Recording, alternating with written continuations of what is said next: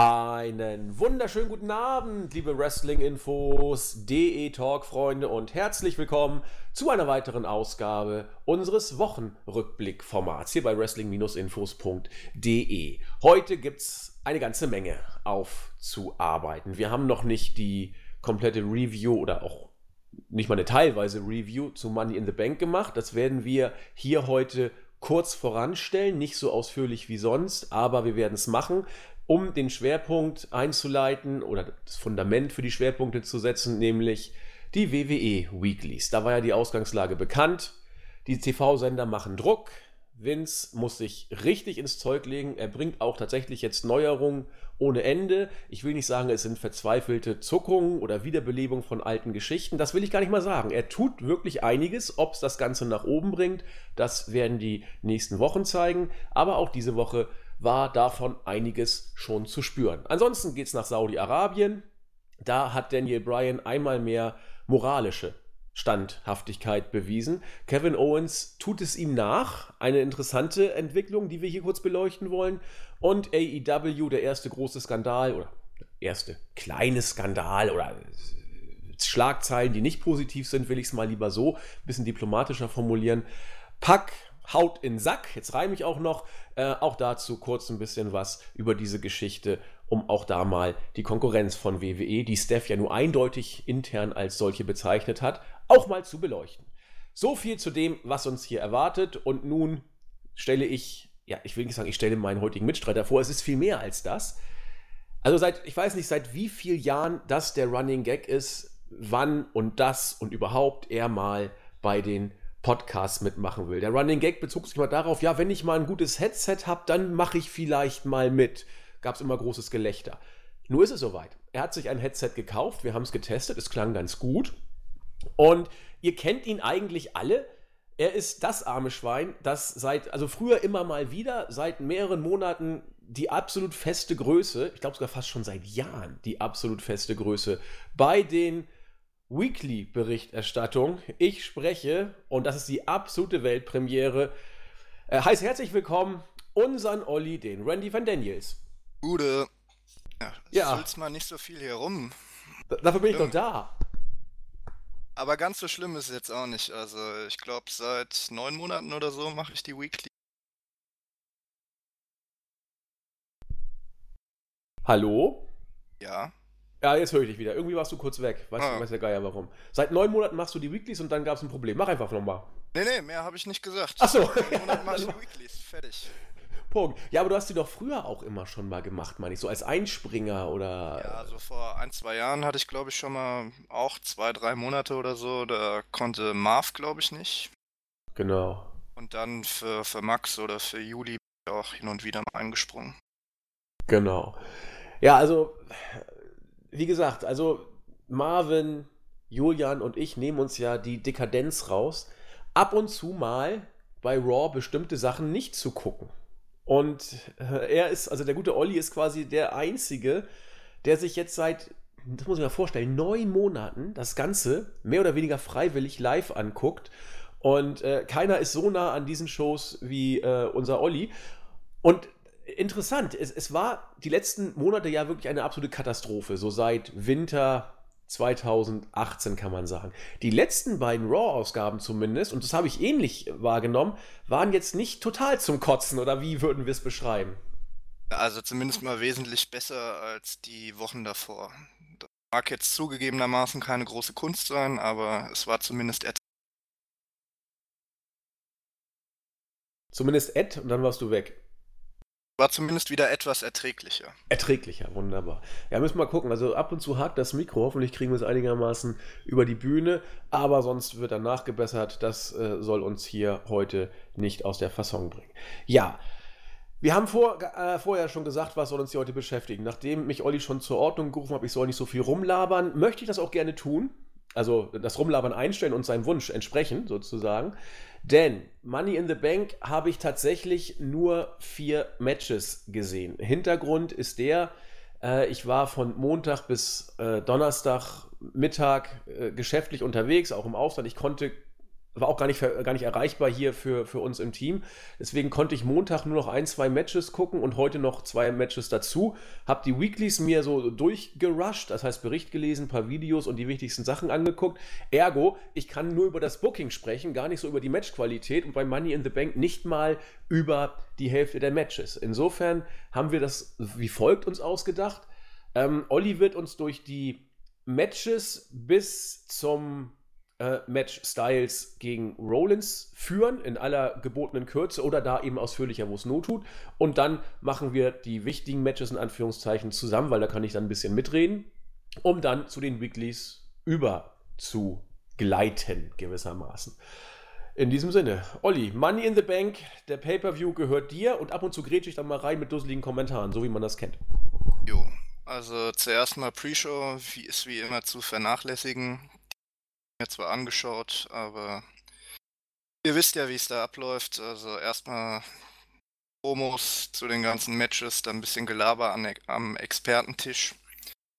Das Pre-Show-Match war soweit ganz in Ordnung, wobei ja dann, sage ich mal, die Usos bei der nächsten, ich glaube bei SmackDown haben sie dann schon wieder verloren. Noch richtig in Erinnerung habe. Aber gut. Ja, sie, bei, bei Raw haben sie doch verloren gegen, gegen, gegen die äh, degradierten ähm, sag Revival. an, äh, Revival, genau. Ja, genau. Ja, bei Raw war es, genau. Also auf jeden Fall haben sie in den Weeklies dann wieder verloren. Heißt, obwohl sie jetzt zu äh, Raw gewechselt sind, scheinen sie jetzt erstmal wieder bei SmackDown dank der Wildcard Rule Jagd auf die Titel. Ja, muss man ja, sich mal weniger sinnvoll ist, aber gut.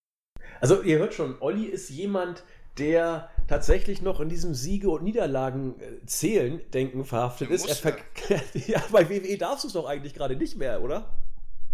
Naja, also ich sag mal, ein bisschen Sinn und Verstand muss ja schon dahinter sein. Also man muss ja schon die grundlegenden Maßstäbe dran anlegen. Und das sagt jemand, der neun Monate die Weeklies live guckt. Respekt, mein Junge, Respekt. Gut, ja, pardon. Zum Opener also ehrlich gesagt hat mich das Match dann schon ein bisschen enttäuscht. War definitiv eines der schwächeren Money in the Bank Ladder Matches. Äh, da waren auch die bisherigen von den Frauen besser. Äh, bei vielen hatte das Timing gefehlt. Äh, viele Spots sahen auch sehr stark eingeübt aus und ein bisschen hölzern. Insgesamt war das Match auch nicht sehr flüssig und hatte deswegen wenig Impact. Vor allen Dingen äh, Dana Brooke und Mandy Rose sind mir da negativ äh, aufgefallen. Ansonsten ähm, hatte Ember Moon einen relativ großen Spot mit dem Eclipse von der Leiter in den Ring. Also die Leiter war außerhalb vom Ring und sie ist dann in den Ring, Ring gesprungen, hat die Eclipse gezeigt. Das war wirklich eines der Highlights in dem Match. Also wenn die Crowd ist auch steil will, gegangen. Ne? Die, die, ja, also wenn man sich was anschauen ja. will von dem Match, dann definitiv das. Ja. Ähm, ansonsten war natürlich mal wieder das Selling sehr inkonsequent bei Carmella. Die wurde ja relativ am Anfang vom Match nach dem Spot äh, rausgenommen. Dann nach, keine Ahnung, 10 Minuten wieder aufgetaucht. Erstmal gehumpelt wie sonst was äh, und dann bei der ersten Aktion konnte sie auf einmal wieder rennen und mit ihrem verletzten Bein Superkick zeigen. Ähm, dann gab es ja die Inszenierung mit äh, Sonja Deville und Mandy Rose. Die, also Sonja Deville wollte Mandy Rose dann zum Sieg verhelfen. Bis dann eben das Ende kam, als ähm, Bailey auf die Leiter gestiegen ist und dann quasi Sonja und Mandy wie Salzsäuren erstarrt sind und mehrere Sekunden gewartet haben, Bailey sie dann von der Leiter runtergeschubst hat. Also es war in meinen Augen ein relativ antiklimatisches Ende. Äh, hatte nicht unbedingt viel Impact. Und überhaupt gab es eben in dem Match nur einen richtig großen Spot mit der Eclipse von Ember Moon. Jo, soweit also, zu dem Match eigentlich. Hier, hier fällt auch ins Gewicht. Also ich habe das Match, das war eins von den vieren, die ich gesehen habe.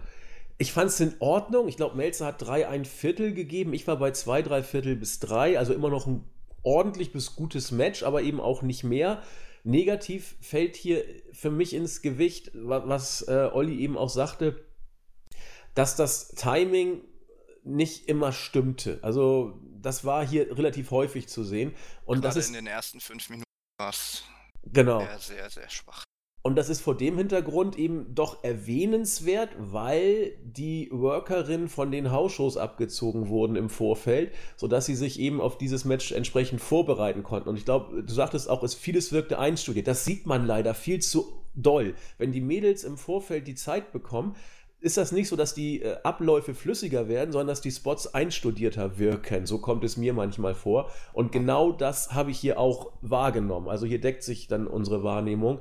Und das ist schade, weil, weil da auch Workerinnen drin sind, die es ein bisschen besser können. Aber die Art und Weise, wie es inszeniert wird, scheint bei WWE manchmal nicht mehr zuzulassen. Andererseits, wie du ja auch sagtest, es gab schon richtig gute äh, Money in the Bank Leather Matches, auch von den Mädels. Ist irgendwie, so, so, war so ein Mittelding hier. So nicht, weder Fisch noch Fleisch, nicht schlecht, aber auch nicht wirklich gut. Also, ja, solide, würde Marvin jetzt sagen. Gut, man muss, man muss auch dazu sagen, bei den anderen Money in the Bank Matches von den Frauen war auch die Setzung höherklassiger. Das stimmt. Da Ja, hast du recht. angucke, wen wir hier da drin hatten. Carmella, Dana Brooke nicht wirklich, Mandy Rose schon mal gar nicht. Naomi auch nicht wirklich. Natalia in ihren letzten Jahren jetzt auch nicht wirklich so gut. Also sie ist noch durchschnittlich, aber Ja, stagniert, wenn man es positiv hast du sagen will. Ember Moon und Bailey und Nikki Cross, die noch ein bisschen da rumgehüpft ist. Ja. War im erwartbaren Rahmen, sage ich mal, die Matchqualität. Mehr Ja, also konnte man kein- kein nicht zu Beginn. Nee. Genau. Und dann noch zur Siegerin. Also, ich persönlich hätte mir Ember Moon gewünscht. Hätte, denke ich, auch mehr Potenzial gehabt. Befürchtet habe ich ehrlich gesagt sogar Mandy Rose oder Carmella nochmal. Oder vielleicht sogar Dana Brooke. Weil fand jetzt in meinen Augen ziemlich überraschend in dem Match. Und da Bailey ja, Bailey wurde ja nach dem Match noch interviewt, ich glaube von Charlie Caruso. Und da hat sie ja relativ offensichtlich äh, Sasha Banks erwähnt. Habe jetzt so die leise Befürchtung, dass uns da im Laufe des Jahres wieder eine Bailey gegen Sasha Banks Fehde ins Haus. Ja, wenn Sascha denn Bock drauf hat. Da ist ja auch noch Sascha das denn Bock Wort nicht gesprochen. Ob Sascha da irgendwie jetzt wirklich mitmacht oder nicht. Also bisher ist sie ja raus aus den Shows. Und WWE will sie wohl zurückbringen. So war mein letzter Stand. Ich habe jetzt noch nicht gehört, ob sie sich dazu irgendwie positiv jetzt geäußert hat oder ob sie immer noch so ein bisschen rumzickt. Also ansonsten haben Naja, wir. also zumindest wurde sie ja jetzt mal relativ offensichtlich äh, wieder erwähnt. Das war ja in den letzten Wochen bei den Weeklies noch eher nicht der Fall. Also könnte ich mir schon vorstellen, dass da ein baldiges Comeback wird. Heißer. Lange nicht gehabt. Okay. Oh ja, habe ich mir auch aufgeschrieben. Bailey gegen Sascha hatten wir auch schon so lange nicht mehr. ja, der erste Gedanke. Nun gut, dann zum nächsten Match. Äh, Mysterio gegen Joe war natürlich äh, im Rahmen der Möglichkeiten, sage ich mal, so, so gut wie es geht. Also ich fand ähm, ersten anderthalb Minuten, wo das Match gelaufen ist, ging er, ging er dann nur noch ein paar Sekunden, weil er dann äh, nach dem Seated Senton von Ray hat sich ja Joe eine blutige Nase abgeholt und dann wurde ja wohl backstage entschieden, dass das Match schnell beendet werden muss, also so dass es nur knapp zwei Minuten ging. Also ich fand davor sah es eigentlich ganz gut aus. Also man hat schon gemerkt, dass äh, Joe und Mysterio eigentlich eine ganz gute Chemie haben. Insbesondere eben äh, die Kombination zwischen den Power Moves von Joe und den Kontermöglichkeiten durch Ray. Aber dann äh, gab es eben das Finish, ähm, auch das erste Fuck-Finish bei diesem Event, da ja Joes äh, Schultern eindeutig nicht drei Sekunden lang am Boden waren. Und das Stilmittel äh, hat man auch im Verlaufe des Events noch deutlich öfter verwendet, was auch einer meiner Kritikpunkte ist. Wenn wir dann bei den entsprechenden Matches nochmal drauf kommen. Aber ansonsten, gesagt, kann man hier jetzt nicht viel sagen. Im Ansatz sah es ganz gut aus. Dann gab es eben die blutige Nase von Joe, woraufhin dann Backstage wohl entschieden wurde, das Match äh, weit dazu. Ähm, wurde ja auch bei den, bei den Weeklies aufgenommen, diese äh, Situation, dass Joe ja auch sagte, so, alle haben gesehen, dass meine Schulter gar nicht äh, bei drei unten war. Also man nimmt es jetzt zum Gegenstand der Show, diese unglückliche Ausgangssituation. Und auch unglücklich ist die Tatsache, ähm, also Melzer hat den ganzen Spaß hier einen Stern gegeben, was ja auch den Umständen geschuldet ist. Aber äh, tragisch ist ja für die beiden, du hast diese Chemie angesprochen, die sie ja eigentlich beide haben. Sie konnten es bei Mania nicht zeigen, weil sie keine Zeit hatten. Und du konnten sie es bei Money in the Bank nicht auf der großen Bühne zeigen, weil da ein äh, Problem aufgetreten ist während des Matches, was zum Umdenken zumindest äh, die Offiziellen angeregt hat. Also irgendwie schade. Aber jetzt, die Storyline wird ja weitergehen. Es ist ja eindeutig, dass es auf ein neues Match der beiden hinausläuft. Joe hat ihn ja schon wieder gefordert, sozusagen. Ja, aber irgendwie steckt der Paarung der Wurm drin, so ein bisschen. Ja, man muss ja jetzt zuerst mal abwarten, was jetzt passiert. Also, Mysterio soll sich ja auch eine etwas schwerwiegendere Schulterverletzung zugestehen. Also, da bin ich jetzt mal gespannt, wie man die weiterführt. Ich habe halt leider die Befürchtung, dass jetzt der Fokus mehr auf äh, Rays Sohn Dominic gelegt wird. Mir ehrlich gesagt eher nicht so gefällt. Also ich fand, er hat schon die letzten Wochen ziemlich ähm, out of place, würde man im Englischen sagen, gewirkt. Also ziemlich verloren so in der Storyline. Und ich gehe mal davon aus, das wird jetzt wieder in dieselbe Richtung abdriften wie damals bei Joe gegen Styles. Hat Dominik eigentlich irgendwie irgendeine Art von Promo schon gehalten oder war er einfach bisher nur schmückendes Beiwerk, mehr oder weniger? Jetzt hat er, glaube ich, nur grinsend hinter seinem Vater rumgestanden. Ja, so, so habe ich es auch in Erinnerung. Und naja, hm, da war ja Niklas fast schon mehr im Fokus. Okay, vielen Dank. Nun gut, dann zum nächsten Match, das, äh, wie Shane McMahon es äh, bezeichnen würde, brutales Steel Cage Match zwischen Äh, als Fazit hatte ich schon mal äh, aufgeschrieben, ehrlich gesagt hat es für mich eher wie ein Altherren-Match gewirkt. Also für ein Steel Cage-Match fand ich es doch sehr enttäuschend. Ähm, da hätte man meiner Meinung nach auf die äh, Stipulation auch verzichten können. Über weite Teile des Matches wurde äh, Mist zumindest als äh, stärkerer Wrestler dargestellt. Was ja auch insofern in Ordnung ist, dass äh, Shane McMahon ja eigentlich eher der feige, schwache Heel ist und auch kein ausgebildeter Wrestler. Man in diesem Match auch mal wieder gesehen hat. Ähm, es gab einen Spot, den fand ich ganz, ganz schlimm. War ein versuchter Coast-to-Coast Dropkick von Shane, den The Miz in einen Figure 4 gekontert hat. Wobei Miss äh, Shane gar nicht äh, richtig gefangen hat und dann erstmal mehrere Sekunden Vorbereitung gebraucht hat, um überhaupt die Submission anzusetzen. Also das war wahrscheinlich in der Theorie äh, etwas flüssiger geplant. Konnte auch ehrlich gesagt nicht verstehen, während dem Match gab es dann äh, This is Awesome Chance. Aber da haben wir ja auch in den, oder da habt ihr, beziehungsweise du und Jens haben da ja in den Podcast auch schon öfter mal drüber gesprochen, äh, dass viele Fans auch äh, chanten um des Chantens willen. Also, wie gesagt, mich hat das Match überhaupt nicht überzeugt. Da waren für mich die Chants äh, relativ fehl am Platz. Dann kommen wir zum zweiten ähm, offensichtlichen äh, Referee-Fehler während dieses Events. Ähm, gab es bei einem äh, Cover von The Miz gab es einen Rope Break, der eigentlich in einem Steel Cage Match nicht passieren darf, wegen der No-DQ-Regel. Da ist man jetzt aber, glaube ich, bisher in den Shows auch noch nicht drauf eingegangen.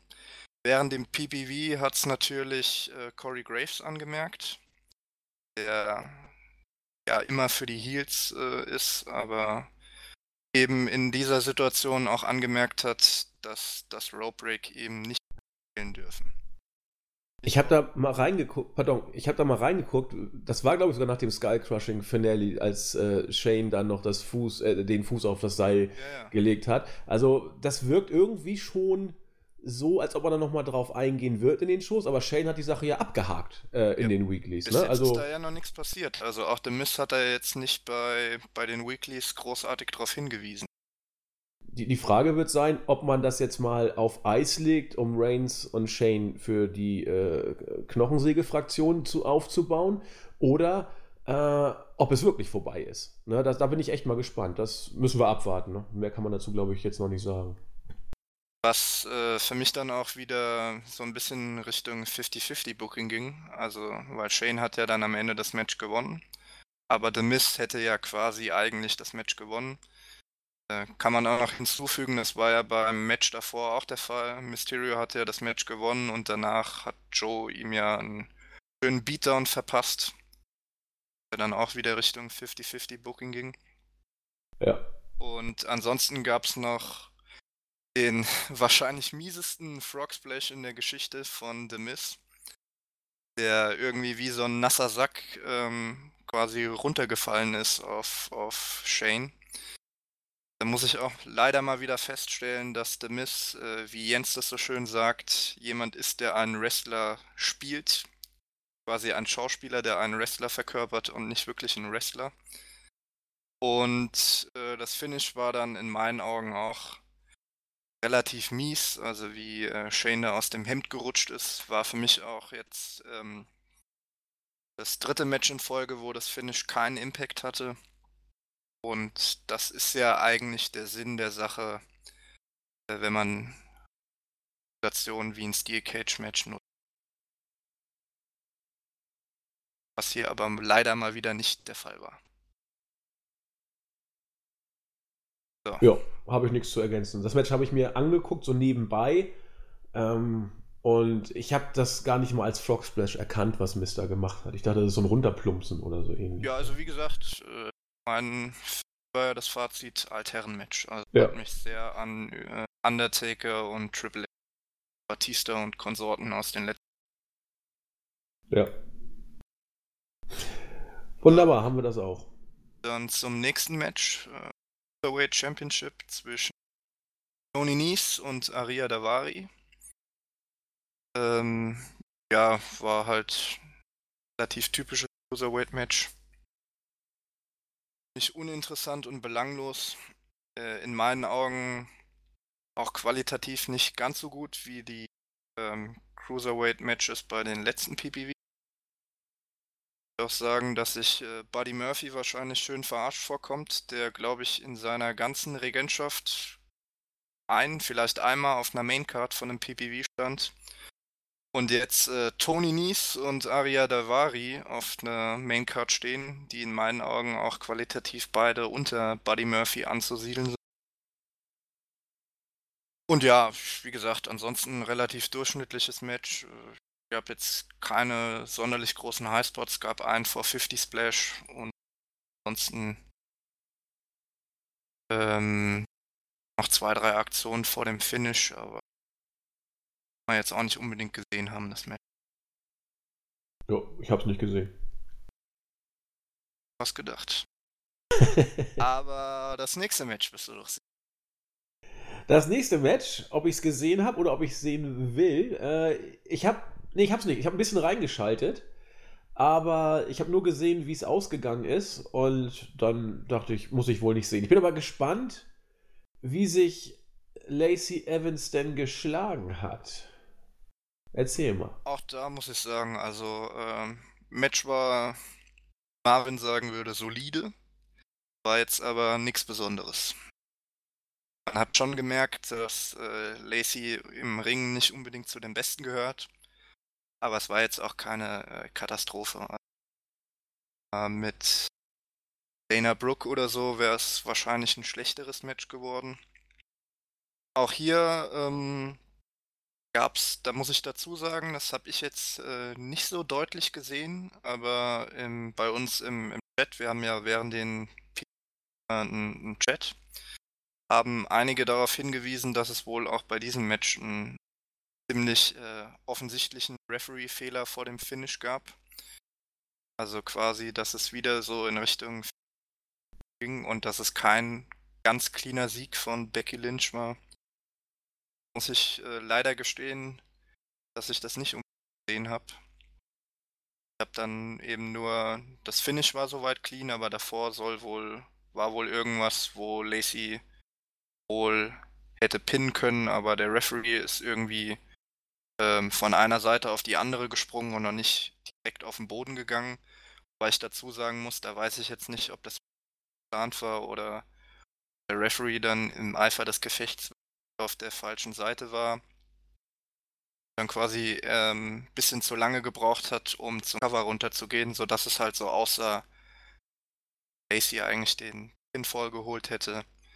Aber es dann eben nur ein Nearfall war, weil der Referee ein bisschen. Aber wie gesagt, das habe ich jetzt nicht so offensichtlich gesehen. Okay. Ähm, ich überlege gerade mal. Ich habe nur ganz bisschen reingeschaltet und da ist mir aufgefallen, ähm, auch in den vorigen Wochen schon, also die gute Lacey Evans, ich bin so ein bisschen überrascht, warum Vince sie so pusht, denn wrestlerisch ist sie ja jetzt, sag ich mal, nicht die, die, die größte im Ring, aber äh, auch optisch, die, die hat ja fast schon maskulines Kreuz, habe ich so ein bisschen. Also der ganze Körperbau ist ja nur weniger zart dievenmäßig, sondern schon richtig so äh, richtiger Schrank in Anführungszeichen. Also nicht, nicht ein Schrank, aber schon, finde ich, also breiteres Kreuz als die meisten anderen Mädels. So kleine Randnotiz ist mir so aufgefallen, weil ich dachte, Vince steht immer so auf, auf blond und äh, hübsch, aber sie ist ja richtig, eine richtige Blond Kante. ist ja zumindest in dem Fall gegeben. Ja, sie ist ja auch natürlich sehr hübsch. Ich will jetzt hier nichts Falsches äh, gesagt haben, aber sie ist eben nicht äh, feminin in manchen. Äh, wie soll ich sagen? Oh, jetzt muss ich aufpassen, was ich sage, sonst mache ich mich schon wieder irgendwie angreifbar. Ja, also ich wollte Also- gerade sagen, also ich, äh, ich sag dazu besser nichts. Ihr Kreuz ist, finde ich, relativ breit, was ja nur auch nicht schlimm ist. Man muss ja auch mal ein breites Kreuz haben, um die Last des Lebens zu ertragen. Und da Olli nichts dazu sagt, machen wir lieber schnell weiter und äh, Chauvinistensprüche bitte immer Kritik nur an mich, nicht an Olli. Genau, und dann kam nämlich äh, Charlotte sofort raus und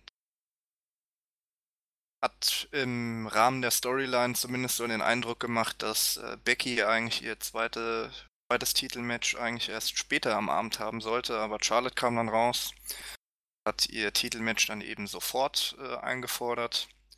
Ab dem Zeitpunkt war dann eigentlich auch klar, dass äh, Charlotte sich den Titel sichern wird hat man, denke ich, so als kleinen Kniff verwendet, ähm, Lynch eben sehr von der Niederlage geschwächt wird. Da eben am Ende des Abends einem Sieg und einer Niederlage, wo sie quasi zwei Matches hintereinander worken musste, eben, ah, gestärkt will ich jetzt nicht sagen, aber eben zumindest geschwächt wurde.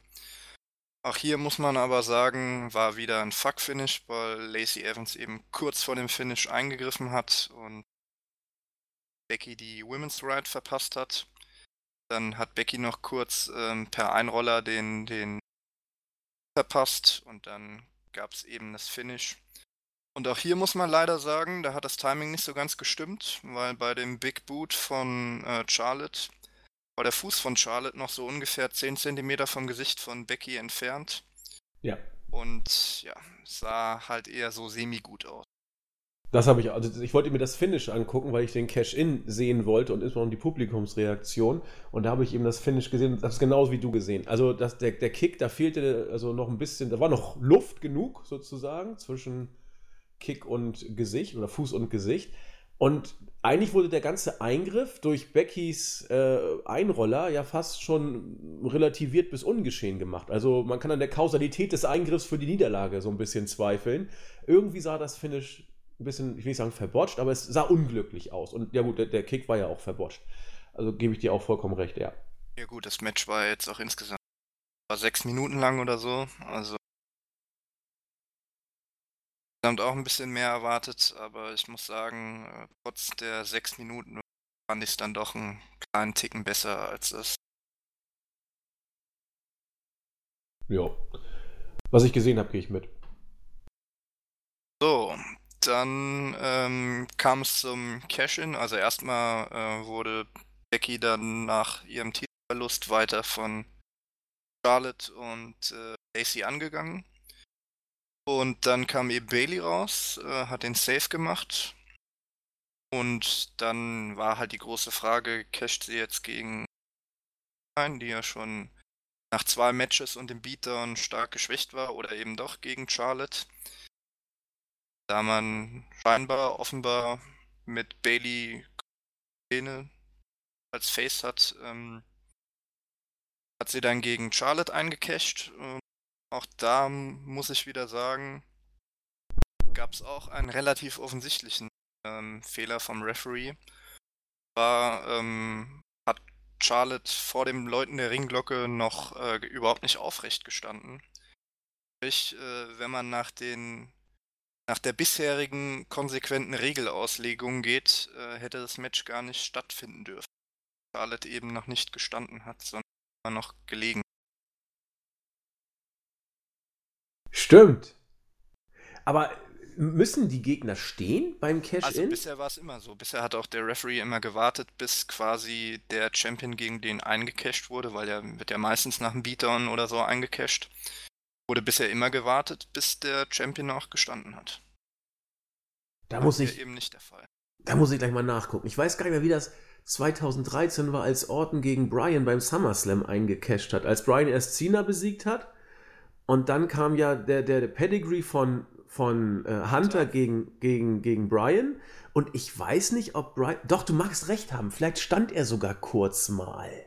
Also ich Oder, bin mir relativ sicher, dass bei allen, äh, bei wirklich allen ähm, der Champion gestanden hat. Faszinierend. Also ich weiß es ehrlich gesagt nicht. Hier äh, ein Aufruf an euch, guckt mal nach. Wir gucken sowieso gleich nach. Also da wird sich Olli nicht halten können. Ich werde auch mal schauen. Aber interessant. Ja, wenn, dann einmal mehr ein kleiner Fehler hier drin, ja. Ansonsten muss ich halt sagen, ähm, naja, da hat man Charlotte für fünf Minuten mal wieder schön die nächste Titelregentschaft hinterhergeschmissen. Dann wahrscheinlich in ein, zwei Monaten wieder die nächste Regentschaft holen kann. Ich habe so das Gefühl, man will sie unbedingt noch zu 16 Regentschaften pushen, äh, solange äh, Rick noch lebt.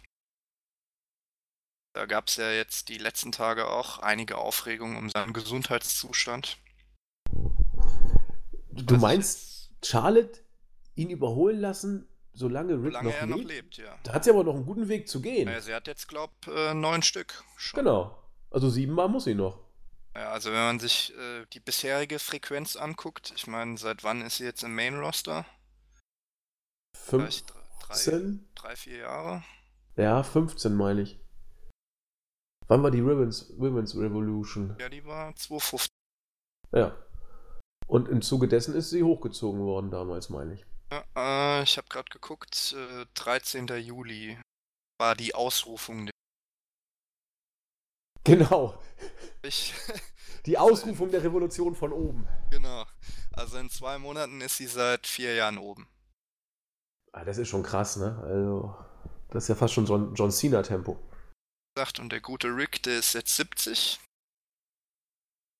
Ja, und die Einschläge häufen sich bei ihm auch. Also er ist öfter mal im Krankenhaus in den letzten. Er war ja auch letztens wieder da, wie du schon sagtest. Da gab es sogar die Meldung teilweise, er sei gestorben, so, also Fake News, so nach dem Motto. Also, aber er war. Jetzt nicht gehört. Nee, das hat Alvarez berichtet. Also er hat nicht berichtet, dass er gestorben wäre, aber er hat berichtet, dass berichtet wurde, er sei gestorben. Ähm, und es hieß aber relativ schnell, alles wieder halb so, alles nicht so schlimm, wie es berichtet wurde, alles halb so wild, aber eben schon wieder irgendwas über Ricks Gesundheitszustand. Und dass der Junge ein Problem mit dem Herz hat, das ist ja nur auch für alle bekannt, die so, so ein bisschen sich seinen Werdegang angeguckt haben. Also, und, und er hat sein Leben gelebt. Also es ist ja nur auch kein Kind von Traurigkeit gewesen. Und ja, das wird sportlich, da nochmal neun Titelregentschaften in die nächsten Jahren hinzuzaubern. Das wäre also wär krass. Nur weil sie der, die Tochter von Rick ist, mal durchzuballern, das Ganze. Naja. Also für unrealistisch halt es jetzt nicht. Nee, nee. Gesagt, wenn man sich die bisherige Frequenz so anguckt. Ja, hast schon recht. Ist, ist möglich, klar. So, da du noch irgendwas zu dem Match zu sagen? Ich weiß ja nicht, wie viel du geguckt hast. Oder nee. zu dem, zu dem Cash-In allgemein. Nee, ich weiß nur, dass er funktioniert hat. Also die, die Halle, das gab ja einen riesen Pop. Also als äh, dieser Beatdown kam, hat die Halle ja auch schon gerufen, dass sie Bailey will. Äh, nicht jetzt die ganze Halle, aber doch einige Teile. Und als dann die Musik von Bailey kam, gab es ja einen, ich will nicht sagen unvergleichlichen Pop, aber einen riesengroßen Pop. Und ich war fast geneigt zu sagen, ja Mensch, sind jetzt etwa drei Jahre Katastrophenbooking äh, auf einmal so weg. Zumindest für den Moment sah es so aus. Bailey war over Und sie war übrigens bei ihrem Entrance zum Leather-Match nicht annähernd so over, wie es bei dem Cash-In war. Jetzt kann man sagen, ja, der Cash-In-Moment ist immer etwas außer Konkurrenz laufendes. Ähm, ja, klar, man muss jetzt gucken, ob das ein Strohfeuer war oder nicht mit Bailey oder ob sie jetzt auf einmal wieder drei Jahre Katastrophenbooking vergessen machen kann durch so einen Cash-In, dass das Publikum sie jetzt wieder liebt. Ich bin gespannt. Äh, müssen wir, glaube ich, abwarten. Ansonsten kann ich nur sagen, der Cash-In-Moment war, hat die, wurde gekauft von der Halle. Es ist jetzt schon wieder vorgekommen, dass während des Money in the Bank Pay-per-Views der Cash-In kam. Das hatten wir bei The Shield damals schon mal, als äh, ich weiß gar nicht, wer da gegen wen eingecasht hat. Ich glaube, Ambrose hat eingecasht gegen Rollins und irgendwie Reigns war. Genau, nee, stopp. Irgendeiner hat das Titelmatch bei Money in the Bank gewonnen. Ich glaube, Reigns gegen Rollins, dann hat Ambrose eingecasht. Irgendwie so, ich weiß es nicht mehr hundertprozentig. 2016 oder 2017 war es, glaube ich. Und jetzt haben wir auch wieder ein Cash-In gehabt beim Pay-Per-View selbst. Also das ist nicht äh, das erste Mal gewesen und scheint auch sich zu häufen. Einfach nur so als Randnotiz muss, also mir ist eigentlich egal, wann eingecasht wird. Nur dieser Cash-In hat funktioniert. Mehr habe ich, also aus meiner Sicht hat er funktioniert, mehr habe ich nicht zu ergänzen, weil mehr habe ich auch nicht gesehen. Deswegen gebe ich wieder ab an dich. Ich weiß nur noch, dass äh, 2011 hat auch schon mal Kane das Money in the Bank gewonnen. Da hat er auch am selben Abend noch einen äh, Stereo, meine ich. Ach so, also kommt schon mal vor, ne? Also das ist. Ja, wobei ich da jetzt sagen muss, also da kommen wir ja dann noch zu, aber angesichts des anderen Money in the, Banks, Money in the Bank Gewinners fand ich den Cash-In jetzt eher suboptimal, weil man sich dann eben der Möglichkeit beraubt hat, da den Money in the Bank Koffer ähm, die ein oder andere Story. Weil gerade in der sehr Storyline-armen WWE man da die ein oder andere Dürfen eigentlich ähm, die Mädels auch beim 24-7-Gürtel mitcashen? Ich glaube nicht. Ehrlich gesagt überfragt. Also einige, äh, habe ich mitbekommen, hatten schon gehofft, dass äh, quasi Carmella bei SmackDown dann gegen R-Truth turnt und sich holt. Aber ich glaube, es wurde doch nur ange... Ja, nee, es wurden die Ligen angesagt. Ja, ja. Aber es wurde nicht, es wurde nicht gendermäßig irgendwas eingeschränkt oder... oder nee. Äh, ja, okay, deswegen ist das tatsächlich offen. Ja, Schauen gut, wir mal. kommen wir ja später ohnehin noch. Genau. Aber die Storyline mit Carmella und Truth lässt das ja vielleicht noch zu für die nächsten Wochen. Wir werden darüber sprechen, aber erst äh, den Pay-Per-View. Pardon. Genau, dann äh, als nächstes äh, dann Elias erstmal äh, Backstage äh, Roman Reigns angegriffen, dann sein übliches Ding im Ring abgezogen. Dann kam Reigns eben doch noch raus, äh, kam dann zum Match und Elias hat er dann nachher gemeint, er wäre nicht vorbereitet gewesen und mental erschüttert gewesen, weil er das Publikum seine Performance nicht gefeiert hat. Eben derselbe Same Old Same Old Shit. Und ja, soll man da groß zu sagen. Reigns hat dann halt eben nach 10 Sekunden nach dem Spear gewonnen. Weit so gut. Oder auch so schlecht. Je liegt im Auge des Betrachters. Also ich habe es nicht gesehen. Ich wollte es mir mal angucken. Ich du weiß auch nicht, nicht wie... viel verpasst. Also wie gesagt, Elias hat halt seine übliche Show abgezogen und ansonsten hat Reigns in 10 Sekunden gewonnen. Mehr war es nicht. Also gut ist ja, dass Elias wieder kein längeres Match geworkt hat. Aber die, die Reaktion für Reigns hätte mich interessiert. Deswegen wollte ich mir den Entrance eigentlich nochmal angucken. Aber hast du da eine konkrete Erinnerung dran? Nö, nicht mehr wirklich. Also, okay. Ich glaube, in den Weeklies war es dann relativ gemischt. Aber ja, genau. Und beim Pay-Per-View habe ich es nicht gesehen, deswegen. Das, aber das ist ja eine Randnotiz letzten Endes. Ähm, schön war übrigens auch, äh, dass der Pay-Per-View nur gute dreieinhalb Stunden ging. Das hat also mich äh, doch überzeugt, nachdem wir letztes Jahr schon bei viereinhalb Stunden pro Pay-Per-View waren. Das war ein interessanter Trend, wo wir gerade die zehn Sekunden als Zeitgeschichte äh, hier eingebracht haben. Nee, sonst kann ich zu dem Match nichts sagen. Also ich ja? muss, muss, ganz ehrlich sagen, äh, ich weiß auch ganz ehrlich nicht mehr, was jetzt die Standardlaufzeit für ein WWE Pay-Per-View ist. Also drei Stunden, vier Stunden. Nee, nee, die Standardlaufzeit für ein WWE Pay-Per-View ist eigentlich mittlerweile über vier Stunden, so viereinhalb. Also die ja, normale. Wird ja, wird ja, immer auf dem Network quasi angegeben, von genau. wann bis wann die Sendung geht. Ich weiß ja gar nicht mehr, ob da jetzt drei oder vier Stunden. Achso, du guckst ja auch immer live, ne? Ja, klar. Also ich äh, gucke das immer am nächsten Tag und dann sehe ich, also ich wache morgens auf, mache dann ein bisschen Sport und dann gucke ich mir die Show an. Und da sehe ich immer, schon bevor es losgeht, sehe ich immer ganz rechts die Gesamtdauer des Pay-Per-Views. Also der Main-Show. Nicht mit äh, Pre-Show zusammen, sondern nur der rein Main-Show. Und die war in den letzten Monaten immer bei äh, über vier Stunden, zwischen vier und viereinhalb. Nur die Main-Show. Mania und den Rumble lassen wir ganz außen vor. Der ist ungefähr so bei, bei zehn Stunden.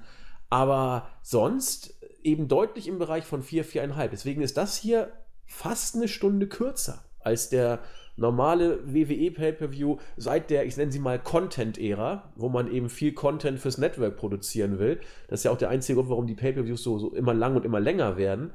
Äh, das hier war mal ein Schritt zurück, zeitlich zumindest. Und das ist mir aufgefallen. Normalerweise sind sie deutlich länger, ja.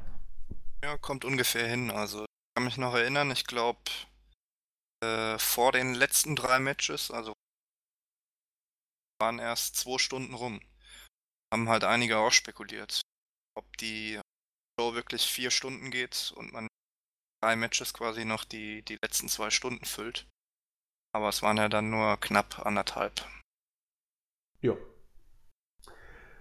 So. Jetzt kommen wir schon. Ja, ich wollte sagen, jetzt kommen ja schon die in Anführungszeichen schon, ja, drei Stück. Wichtig, wichtigen Matches. Ähm, das äh, erste von diesen wichtigen Matches habe ich mir heute angeschaut, tatsächlich. AJ Styles gegen Seth Rollins. Äh, ich fand auch die, die Art der, der Inszenierung äh, im Vorfeld relativ gelungen, weil man das in den Vordergrund gestellt hat, was, was ich gut finde, nämlich den sportlichen Aspekt. Äh, Styles als der, der sich aus äh, weltweiten Ligen hochgearbeitet hat zu WWE, bla bla, aber immerhin wurde gezeigt und gesagt, dass er eben einer der Worker ist, die weit rumgekommen sind und immer zu den Besten gehört hat. Das hat man dann ja auch immerhin anerkannt. Und äh, Seth Rollins, der ja, muss man ja auch sagen, in den letzten Monaten das Element, der äh, zumindest von Raw war und auch eine Karriere hingelegt hat, muss man ja auch sagen, bei WWE hat er ja nie enttäuscht. Egal, wo er gerade aufgetreten ist, ob bei Shield oder Singles Worker, whatever. Das war schon mal nicht schlecht und beim Match war ich zumindest nicht so gehypt, weil wir wissen, dass Styles ein äh, Reduced Schedule wirken wird. Wir wissen oder wir haben davon ausgehen können mit einer gewissen Wahrscheinlichkeit, dass Rollins den Titel nicht wieder verlieren wird, weil Styles da auch einfach für mich äh, äh, wie die Jungfrau zum Kinde will ich es nicht sagen, aber er hat äh, er war jetzt nicht, nachdem er den Titel, den er bei SmackDown ja monatelang hielt, verloren hatte, für mich der Top-Contender. Gut, er hat bei Mania gegen Orton gewonnen, als wenn das noch irgendwas bedeuten würde, aber hier macht es dann tatsächlich wieder Sinn, ein Stück weit. Aber gehypt war ich nicht so richtig auf die Paarung, auch weil ich weiß, was WWE mit potenziellen Top-Matches, äh, Hust Nakamura gegen Styles, äh, Joe gegen Styles anrichten kann. Hier, also ich war von der ersten Minute an äh, zuerst überzeugt und nachher sogar begeistert. Also das war, stellenweise habe ich mich so an New Japan erinnert gefühlt, was, was die Umsetzung des Matches angeht. Äh, der Unterschied ist, dass New Japan für mich noch teilweise bei den großen Matches etwas behäbiger den Anfang setzt. Da waren Styles und Rollins, fand ich, relativ schnell bei, bei äh, hohem Tempo und auch äh, versierten Spots. Und sie haben es geschafft, dieses Tempo im Laufe des Matches immer noch weiter zu steigern. Die Nearfalls waren super. Ähm, die die äh, Finish-Phase war super. Auch die Finish-Share-Phase war stark.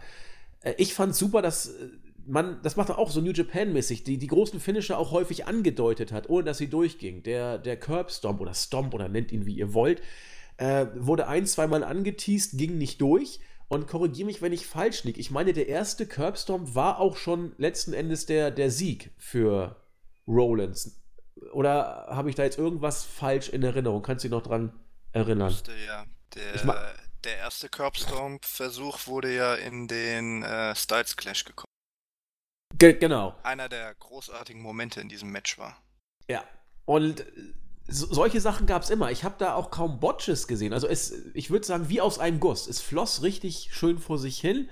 Äh, das war eins der Matches, als sie vorbei waren, wo ich gesagt habe, ja, geil. Also geht doch, lasst doch mal die Leute von alleine. Gut, vielleicht hatten Nakamura und Styles nicht die Chemie. Haha, New Japan 2016 Wrestle Kingdom. Da sieht man ja, was sie für eine Chemie haben können. Also, starkes Match.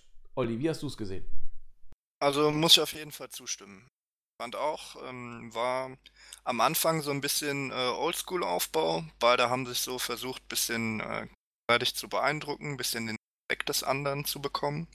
Dann hat sich immer mehr gesteigert mit äh, vereinzelten Highlights. Auch da hat man schon gesehen, äh, flüssige Matchführung, die Jungs haben eine gute Chemie. Dann kam, glaub, weiß gar nicht, ob der Superplex, ob der inverted war oder normal. Und dann hat ja äh, Rollins statt, der normalerweise nach dem Superplex kommt, der, statt dem Falcon Arrow hat er dann quasi eine Execution gezeigt, was das erste Highlight im Match war.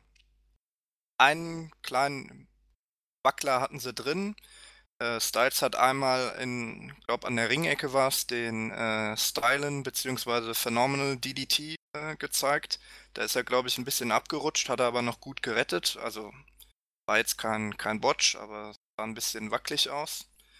Und äh, dann gab es eben den schon angesprochenen äh, Curbstomp in den Styles Clash Konter, der für mich wirklich äh, Höhepunkt des Matches war. Da fand ich es dann halt ein bisschen schade. Also ich bin ja Styles noch von New Japan auch gewohnt, wo quasi nie jemand aus dem Styles Clash ausgekickt hat. Aber gut, in dem Fall wollte man eben Rollins unbedingt gewinnen lassen. Und wie gesagt, der Spot war ja an sich war ja großartig. Nur da eben vielleicht auch gewünscht, äh, dass es eben keinen Kickout nach dem Styles Clash gab. Ansonsten muss man sagen, war auch eines der wenigen Matches auf der Card, Crowd auch wirklich richtig hot war und drin war. Und ja, wie gesagt, insgesamt man gesehen, wäre vielleicht noch ein bisschen mehr drin gewesen. Leider so der Fall, aber das war jetzt endlich mal eine Top-Ansetzung, die unter WWE-Verhältnisse so einigermaßen an ihr Potenzial herangekommen ist. Also war definitiv über vier Sterne, meiner Meinung nach. Auch ja. das beste Match des Abends.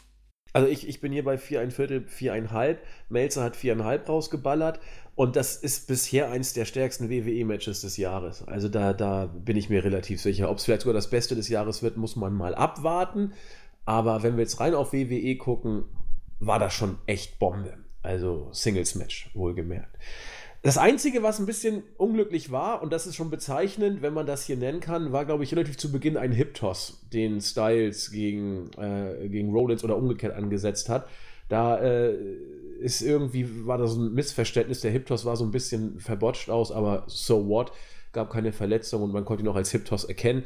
Und wenn das schon so die Kritikmomente sind, dann ist das äh, deutlich. Zumal, ich, ich wiederhole mich da, der Fluss war einfach super bei diesem Match. Und ich, ich war ein bisschen skeptisch im Vorfeld, unter dem WWE-Banner von den beiden hier was zu sehen, weil auch der Aufbau in den Wochen zuvor mich nicht so wirklich gekickt hat, ehrlich gesagt. Das war äh, 0815. Aber das Match, ich habe mich so gefreut, dass die beiden tatsächlich abliefern durften und auch konnten. Also wunderschöne Sache. Das Match habe ich heute, wie gesagt, geguckt, kurz vor der Aufnahme. Schon etwas länger zurück liegt das Match von Kofi gegen Kevin Owens. Da war ich im Vorfeld da muss einer ich noch von. Kurz einhaken. ja, pardon, gerne, gerne. Da vergisst du ja noch was. Was habe ich denn vergessen? Den Handshake unseren... oder? Nee, nee, falls du unseren Bericht nicht sollte ja dann oder ich weiß gar nicht, ob das dann als Match quasi angekündigt war, aber es kam ja dann die Lucha House Party raus. Ach Gott, ja. Von, von Lars Sullivan abgefertigt. Das habe ich gelesen, aber ignoriert, weil ich habe es auch nicht gesehen, weil. Naja, also es war halt mal wieder unnötige Zeitschinderei, die nicht angekündigt war und quasi von Underkadern dann in relativ hohen Kartregionen gefangen wurde. Muss man jetzt auch nicht unbedingt gesehen haben, aber wollte ich nur mal so erwähnt haben. Vor allen Dingen, weil sich ja Sullivan dann noch eine Platzwunde. Stimmt. Naja, hoffentlich hat er überhaupt noch Geld, um sich jetzt Pflaster zu leisten, weil er muss ja 100.000 Euro zahlen. Auch ein, ach, da, da, da konnte ich auch schon wieder Geschichten erzählen. Lars Sullivan sagt vor, ich glaube, sieben Jahren müsste das gewesen sein. Ich weiß nicht genau, was er gesagt hat, aber irgendwas bestimmt wieder, was ich gehört habe, homophob und rassistisch oder, oder sexu genau. sexistisch auch In noch. In irgendeinem Bodybuilder-Forum im Genau, das das Übliche, hätte ich beinahe gesagt, was, was Bratzen eben manchmal sagen. So, ich will jetzt auch das, was Lars da gesagt hat, weder äh, rechtfertigen noch entschuldigen oder verharmlosen. Das äh, ist Schmutz, wie, wie es eben leider Gottes immer häufig mal von bestimmten Leuten gesagt wird. Aber dieser Schmutz ist A, ewig lange her. Und dieser Schmutz ist B lange vor der Zeit des Arbeitsvertrages bei WWE gewesen. Ich meine, im Strafrecht gibt es so ein schönes Rückwirkungsverbot. Keine Strafe ohne Gesetz, also keine Strafe, wenn ein Gesetz nicht vorhanden war zum Zeitpunkt der Tat. Kann man natürlich jetzt nicht hier anwenden, ist mir auch bewusst, aber es hat schon ein Geschmäckle. Seien wir doch mal ganz ehrlich, hätte WWE Lars irgendwie auch nur für einen Cent belangt, wenn sie nicht Angst um ihre Sponsorenschaft gehabt hätte? Nein. WWE, WWE will Lars pushen, WWE, also Vince will Lars pushen, Vince findet Lars super und deswegen sagt Vince, Lars, wir müssen reden, die Sponsoren, das ist irgendwie ein Riesenproblem. Wir müssen dich jetzt mal verdonnern, du musst doch mal richtig wehtun. 100.000 Euro, Dollar, ich weiß gar nicht, ob der Typ so viel Geld überhaupt schon verdient hat, wird man mal sehen. Ich weiß auch nicht, ob Vince ihn das irgendwie über irgendwelche Spesen dann nachher wieder zuschustert. Ich habe keine Ahnung. Aber das Ganze ist jetzt nicht darauf angelegt, um hier ein Hoch auf äh, Konterrassismus und Frauenfeindlichkeit oder was auch immer zu bringen, sondern um die Sponsoren entsprechend zu zu bechillen. Für etwas, was außerhalb der WWE-Zeit liegt, wohlgemerkt. Nur damit die den Ball flach halten. Vince musste hier ein Zeichen setzen. Ob es ausreicht, wird man sehen. Aber das ist der einzige Grund. Oder ja. gibt's was Neues, Olli? Nee, also ich wollte jetzt auch sagen, also wenn er wirklich konsequent gewesen wäre, hätte man ihn einfach vor die Tür gesetzt und fertig aus. In dem Fall, die 100.000 werden, glaube ich, nicht sehr wehtun, denn wenn er denn gepusht wird und wenn man denn auf ihn setzt, schon gesagt hast, im Zweifelsfall bezahlt man ihn dann hintenrum die Strafe wieder zurück. Dann hat sich das. Genau. Da muss ich sagen, wenn man halt wirklich konsequent ist und in der Hinsicht ein Zeichen setzen soll, dann hätte man ihn eh lassen müssen. Richtig. Aus. Solche Leute haben bei uns nichts zu suchen. Ja, aber sie haben doch was zu suchen, wenn sie eben entsprechend den Preis zahlen und wenn sie behalten möchte. Das ist jetzt hier kein moralisch äh, hoch zu achtendes Verhalten von WWE, sondern das ist äh, Best for Business. So, mehr ist es nicht. Will ich auch gar nicht jetzt auslegen, von wegen, wie kann man nur und überhaupt, so, so läuft es eben und wollte ich nur mal kurz ansprechen, wo wir gerade, oder wo Olli nochmal Lars ins Spiel gebracht hat, konnte ich nicht an mich halten. Das musste einfach sein. Jetzt würde ich aber zu Kofi kommen. Hab ich, oder habe ich noch was anderes übersehen? Nö. Nö. Kofi gegen Owens. Ich gehörte zu denen, die im Vorfeld doch einiges von dem Match erwartet haben. Warum? Weil Kofi gegen Brian bei WrestleMania für mich das mit Abstand Match of the Night rausgehauen hat, weil Kofi an guten Tagen nicht nur ein Spot Monkey ist, sondern tatsächlich ordentliche Matches zeigen kann. Ja, und schlicht, weil Kevin Owens für mich einer der besten Worker bei WWE ist. Deswegen dachte ich, mal gucken, mal gucken. Was rauskam, war ein ja, ziemlich gut, aber so würde ich es mal sagen. Melzer liegt bei dreieinhalb. Ich habe dreieinhalb bis drei, drei Viertel gegeben. Äh, vier Sterne waren es für mich tatsächlich nicht. Dafür fehlten einige äh, Facetten. Sie haben geworkt, sie haben sich bemüht. Es war auch ein gutes Match. Also der Fluss war für mich auch da vorhanden. Alleine, mir fehlte was. Mir fehlte äh, das letzte bisschen ich sag mal, die Vier-Sterne-Grenze, in Anführungszeichen. Also, das ist jetzt ein bisschen Pfeffer, die letzten Spots, auch die, der Aufbau des Matches als solcher. Der war bei Styles und äh, Rollins, ich will nicht sagen perfekt, aber er war schon richtig, richtig stark. Der war hier auch gut bei Kofi gegen äh, Owens, aber irgendwas hat mir da gefehlt. Es war vielleicht ein bisschen zu sehr Standard-Weekly-Match mit ein bisschen mehr Prise, aber eben zu wenig für einen großen Pay-Per-View-Klassiker. So komme ich hier bei dreieinhalb, drei, drei Viertel, was ja ein richtig, richtig starkes Match ist aber eben auch nicht mehr. Äh, deswegen bin ich umso gespannter, wie Olli es gesehen hat. Also, ganz ehrlich sagen, so hoch würde ich nicht mal gehen. Also, ich fand es ehrlich gesagt etwas fad, das Match. Also, die Anfang gab es ja relativ intensiven Beginn, fand ich dann war aber doch relativ bedächtig angesichts der Rivalität, die ja eigentlich laut Storyline vorhanden sein soll. Dominationsphase von Owens hat dann halt in, dem, in der Hinsicht gut reingepasst. War jetzt auch nicht schlecht. Hätte aber meiner Meinung nach auch ein bisschen äh, besser sein können, weil Owens in der Phase relativ viele äh, Submissions und Haltegriffe gezeigt hat. Jetzt eher ein bisschen unpassend äh, zum Stil von Owens, also hätte ich mir ein bisschen mehr körperliche oder Power Moves gewünscht. Kingstons Dominationsphase hätte man dann auch eher äh, weglassen sollen. Man finde ich dann nach dem Comeback von Kingston relativ schnell beenden müssen. Fand auch ehrlich gesagt nicht, dass das Publikum so großartig drin war. Gebe ich dir recht, ja. Und ja, also bis auf die in Anführungszeichen großen Momenten fand ich dann doch das Rahmenwerk was schwach auf der Brust. Okay, hast du es noch einen Tick schlechter, oder einen größeren Tick schlechter als ich gesehen? Ja, also ich sag mal drei Sterne schon, aber. Also noch gut, kann man sagen. Gerade noch ein gutes Match. Für mich war es ein Tick besser, wie gesagt, aber wir sind, das habt ihr ja schon gehört. Ich war nicht total geflasht und Olli war nicht geflasht. So, so kann man es vielleicht sagen. Also noch weniger als ich. Und äh, passt dann auch. Ich meine, Melzer ist ja mittlerweile mit den Sternen recht spendabel und da ist ja dreieinhalb schon relativ, äh, geht so, in Anführungszeichen. Aber ja, ich glaube, mehr muss man dazu auch nicht sagen. Also es, es war kein Abstinkmatch, aber es hat nicht die äh, Erwartung derjenigen erfüllt, die hier wirklich äh, gehofft haben, den Showstealer und Hütteabreißer zu sehen. Der war es dann tatsächlich nicht. Ja, also ich kann nur noch kurz anfügen, ich hatte so ähm, am Ende oder nach dem Match dann auch so ein bisschen das Gefühl, dass vielleicht jetzt noch ein Turn von Xavier Woods kommt, aber war ja dann auch nicht der Fall. Ja, also der hat Blick. für mich so ein bisschen gewirkt. Ja, der Blick vor dem Match, wo er eben da vor dem, vor dem Monitor stand ja, genau. und so. Bei das, der Szene ja. habe ich mir schon gedacht, okay, alles klar. Später Turn und äh, Eingriff und Owens gewinnt den Titel. Dachte ich auch. Also, ob er den Titel gewinnt, weiß ich nicht, aber dass Xavier vielleicht turnen könnte, habe ich mir überlegt. Aber gut, jetzt ist ja wieder alles Friede, Freude, Pancake, hätte ich beinahe gesagt.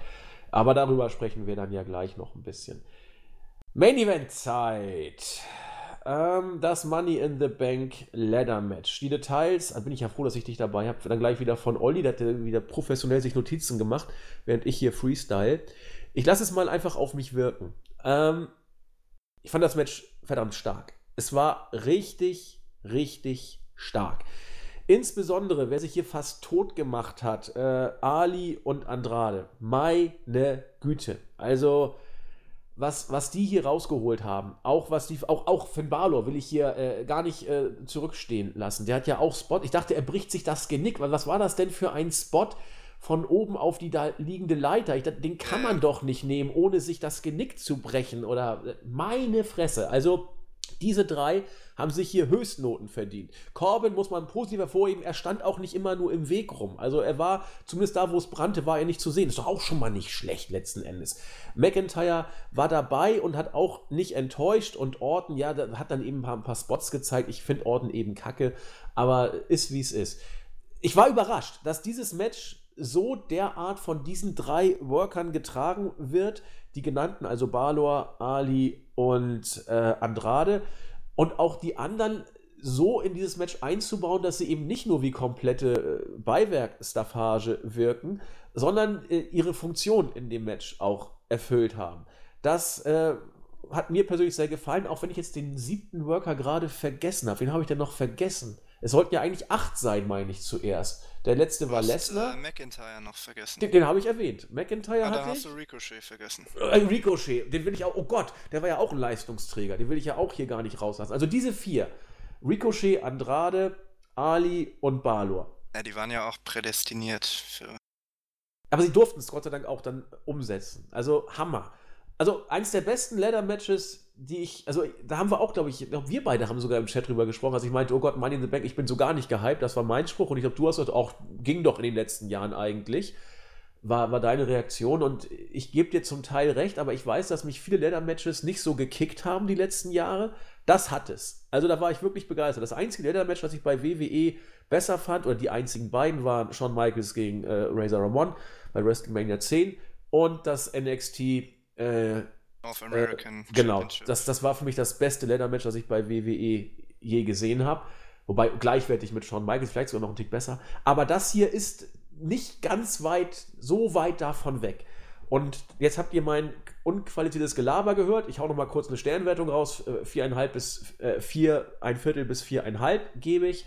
Äh, über den Abfuck sprechen wir gleich, aber erstmal Ollis treffende Analyse des Geschehens.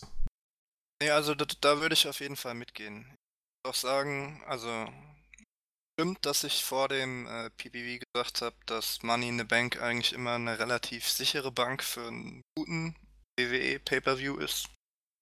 Muss ich sagen, hat es mich insgesamt in diesem Jahr etwas enttäuscht, aber es gab eben zwei ganz klare äh, positive Highlights und das waren äh, Rollins gegen Styles und eben Money in the Bank Ladder Match der Männer. War von Anfang an gleich äh, Action im Match. Ich fand auch ehrlich gesagt Randy Orton nicht ganz so schlecht. Gab ja auch relativ am Anfang Randy Orton Chance. Da habe ich mich so gefragt, wann gab es denn das letzte Mal Randy Orton Chance? Gab es die überhaupt schon mal? Ja, ab und zu. Ich frage mich, warum der Kerl immer noch so halbwegs over ist. Das, ich krieg's auch nicht auf die Reihe. Vielleicht sieht er zu gut aus. Oder sein Move ist so over, ich weiß es nicht. Naja, also früher war er, war er wirklich gut. Jetzt die letzten Jahre kann ich jetzt auch nicht so viel mit ihm anfangen, aber ich fand in, in dem Match war wirklich einer, eine seiner besseren Leistungen.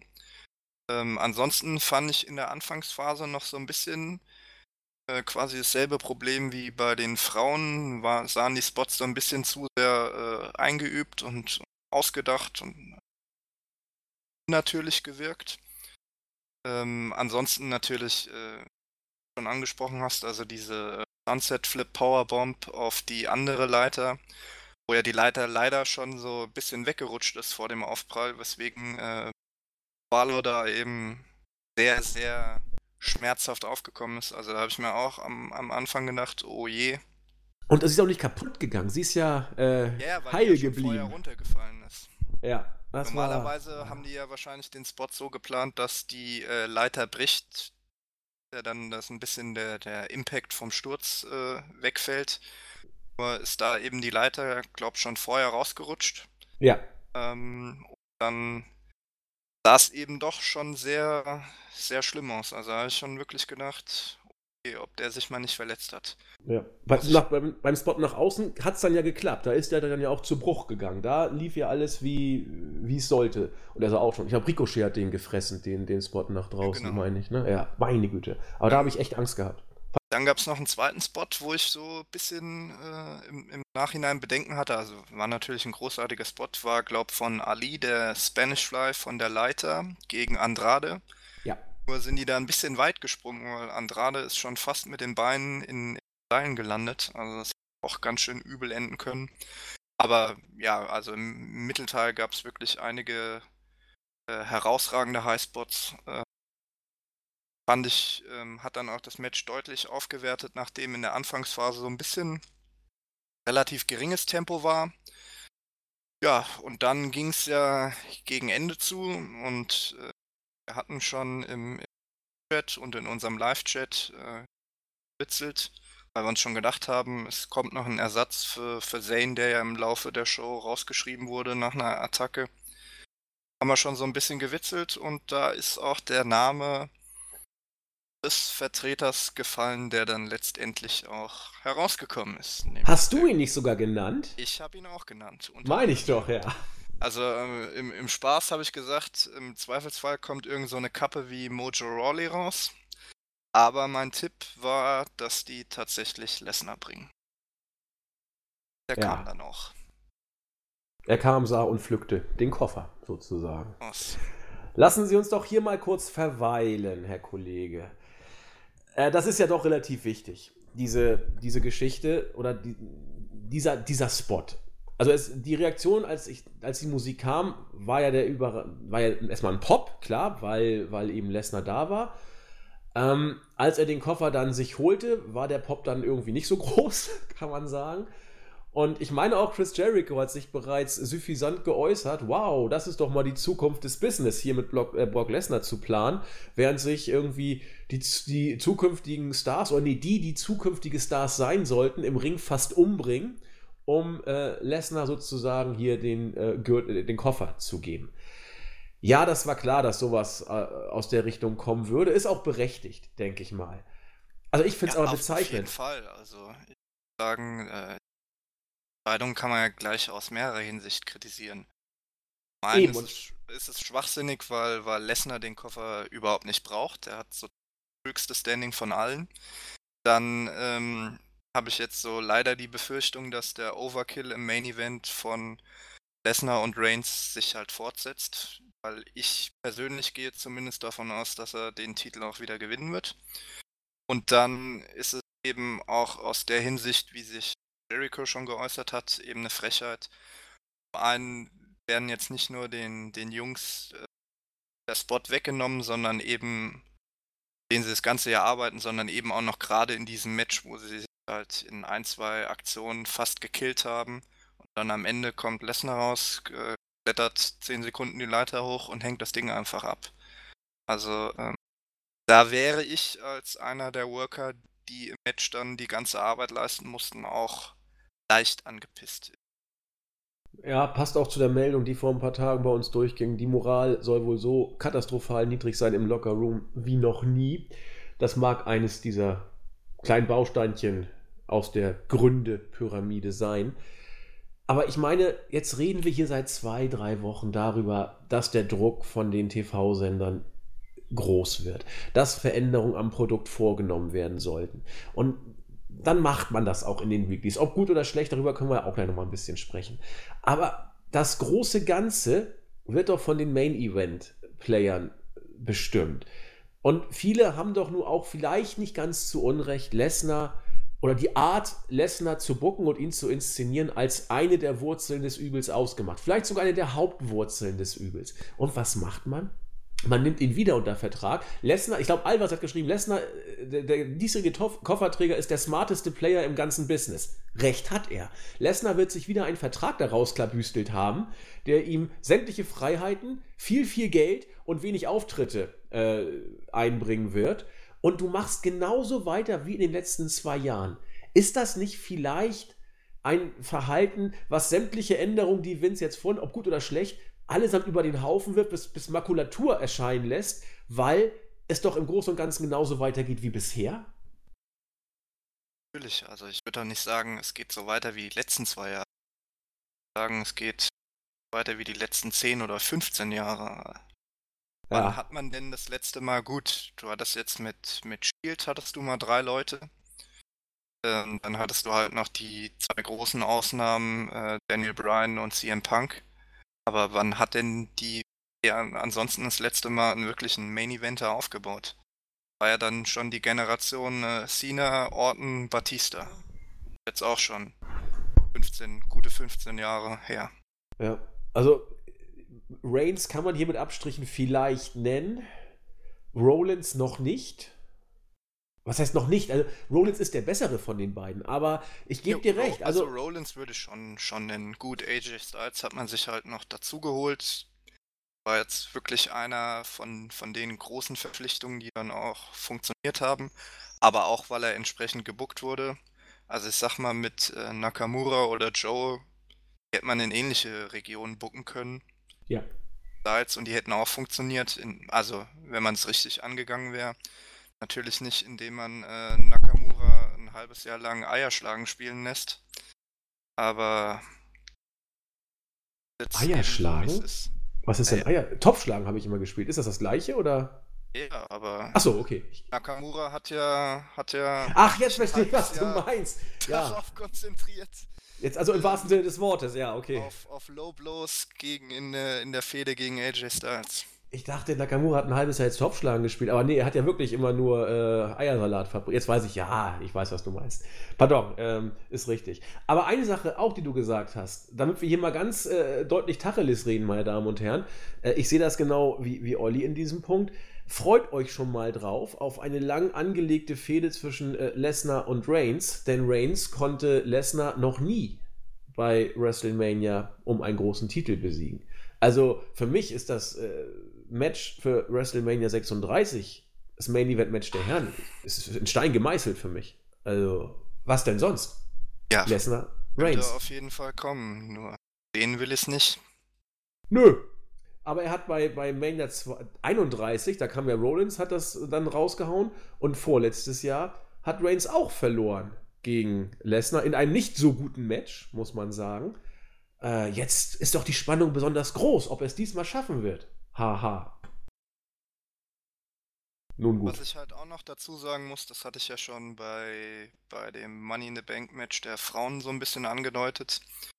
Bailey hatte ja jetzt schon ihren, ihren Cash-In und äh, Lesnar soll ja jetzt wohl nächste Woche äh, verkünden, wen er eincasht. Da geht ja so ein bisschen das äh, bei der Saudi-Show dann, oder zumindest im Team-Match stehen soll, ob er dann auch den Titel gewinnt, werden wir dann sehen.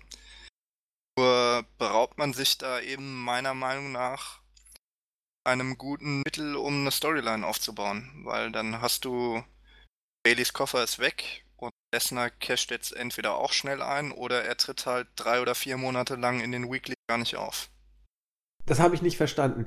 Soll er wirklich jetzt nächste Woche sagen, Hat welchen Brand Heyman er. am Ende von, von Raw gesagt. Kann natürlich dann Swerve sein und äh, doch nicht verkündet, aber war ja dann eben die Ankündigung, die am Ende von Raw von Heyman gemacht wurde. Aber wo ist denn da der Sinn? Seit wann muss der Kofferträger denn sagen, auf welchen Brand Sinn, er sich aber- fokussiert? Das ist doch völlig bescheuert.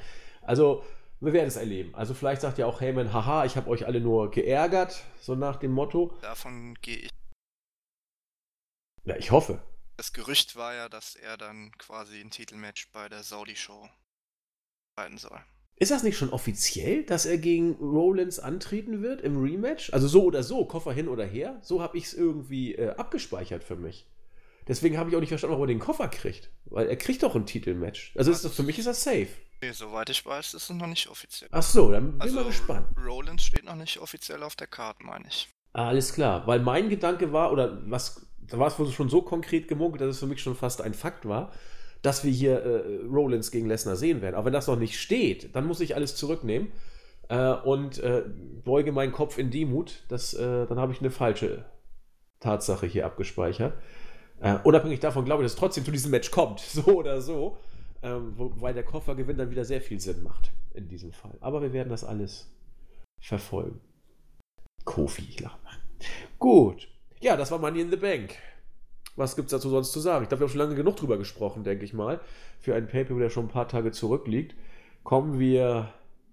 Oder hast du noch abschließende Worte? Ich will dich jetzt nicht. Äh, Nö, nö, also wie gesagt, ich habe ja schon gesagt, also waren zwei herausragende Matches auf der Card und ansonsten fand ich es leider dieses Jahr nicht so gut, wie ich sonst von Money in the Bank gewohnt bin. cool. Ich fand es tatsächlich ein bisschen besser als sonst. Ich mache die letzten Jahre nicht so gerne irgendwie. Also faszinierend. Es ist manchmal, es ist sehr vieles immer im Auge des Betrachters. Das ist so. Also falls ich heute ein bisschen irgendwie abgeranzt klinge, also ich, ich weiß nicht, ich muss mir irgendwas aufgesackt haben. Meine Stimme ist noch nicht so richtig topfit. Ich bitte um Nachsicht und äh, bin trotzdem stets bemüht. Vielleicht kriegen wir ja trotzdem Raw irgendwie über die Bühne gebracht. Ja. Ach Gott, Lesnar kommt. Lesnar lässt über Heyman was erzählen. Rollins kommt und sagt, cash doch mal jetzt ein. Ach, selten dummer Spruch eigentlich. Kofi kommt, ich äh, will auch der beste WWE-Champion aller Zeiten sein. Na dann, viel Freude, auf dass die Übung gelinge. Heyman sagt, ja, das ist ja alles schön, was ihr da sagt, aber es wird nichts dergleichen passieren. Fand ich gut, das Spruch. äh, The Beast is yet to come oder so ähnlich hat er diese Werbung zitiert, fand ich Ja. ganz gut. Und damit hat er deutlich gemacht, äh, passt mal auf, was noch kommt. Ein Cash-In wird es nicht geben, mehr auch nicht, aber Lesnar wird den Rest der Show wie ein Damoklesschwert sozusagen über euch schweben. Sag mal, wie lange ging denn dieses Segment eigentlich? So ganz Oder? genau weiß ich es nicht mehr. Ich weiß nur noch, in der ersten Stunde gab es keine 10 Minuten. Wrestling. Ich glaube, Ja. bis zum ersten Match hat es eine halbe Stunde gedauert. Noch länger. Ja, also das Segment, das kam mir ewig lang vor. Ja, so Weil- 20 Minuten wird es wahrscheinlich gegangen sein. Zumal auch nichts passiert ist. Also die beiden wollen den Cash-In und jetzt einen Kampf und Lesnar sagt, nö, ist nicht, aber ich bin noch hier und guck mir das an. So, das hätte man auch in einem Satz zusammenfassen können. Man hat damit halt schön ähm, den Stand oder das Standing von, von Lesnar dargestellt. Genau. Champions kommen zu ihm und betteln, dass er doch bitte jetzt mal fair eincashen soll und ihn Ah. ihm quasi, dass sie derjen, der Champion sind, gegen den er eincasht. Und Ja, ist auch gut für die Champions. Halt nur da und lacht, lacht sich Ja, ins Fäustchen. Und ich musste auch so schmunzeln. Also, diese, vielleicht kannst du dich noch an die Szene erinnern, als dann Rollins einen Schritt auf Heyman zugemacht hat und Lesnar nur einen Schritt ge gegen Rollins. Und ich dachte so, also, so wie das jetzt hier aussieht, muss Lesnar nur mal kurz pusten. und dann wäre die Sache erledigt. Also die Art und Weise der Inszenierung, wie du schon sagtest, ist sowas von pro Lesnar. Also wie immer gewissermaßen. Gut, der Typ ist ja auch ein Tier, aber also das ist so Ja, stellt man die so Champions. langsam mal an der Zeit, das Kapitel abzuschließen.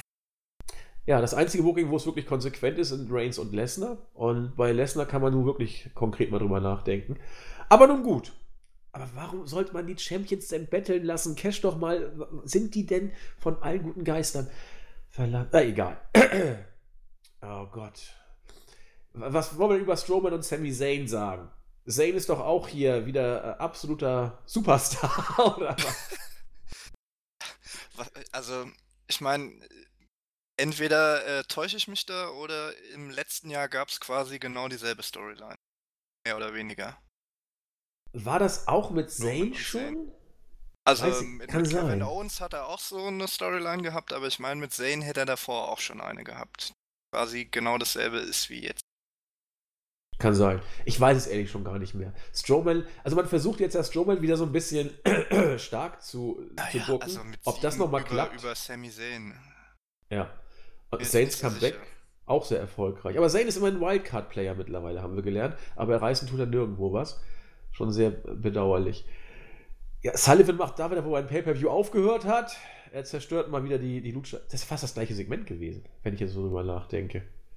Fast dasselbe. Lars kommt und macht alles platt. Ja, Oh! Dies, diesmal konnten die sich ein bisschen mehr wehren, aber Aber im Endeffekt ja auch nicht, ne? Im Endeffekt war er doch derjenige, welcher. ja, muss Genau. ja. Genau. Also, da wird es wahrscheinlich noch ein paar Wochen oder Monate dauern, bis der erste Mal eine Niederlage oder auch in einem Segment äh, dargestellt wird.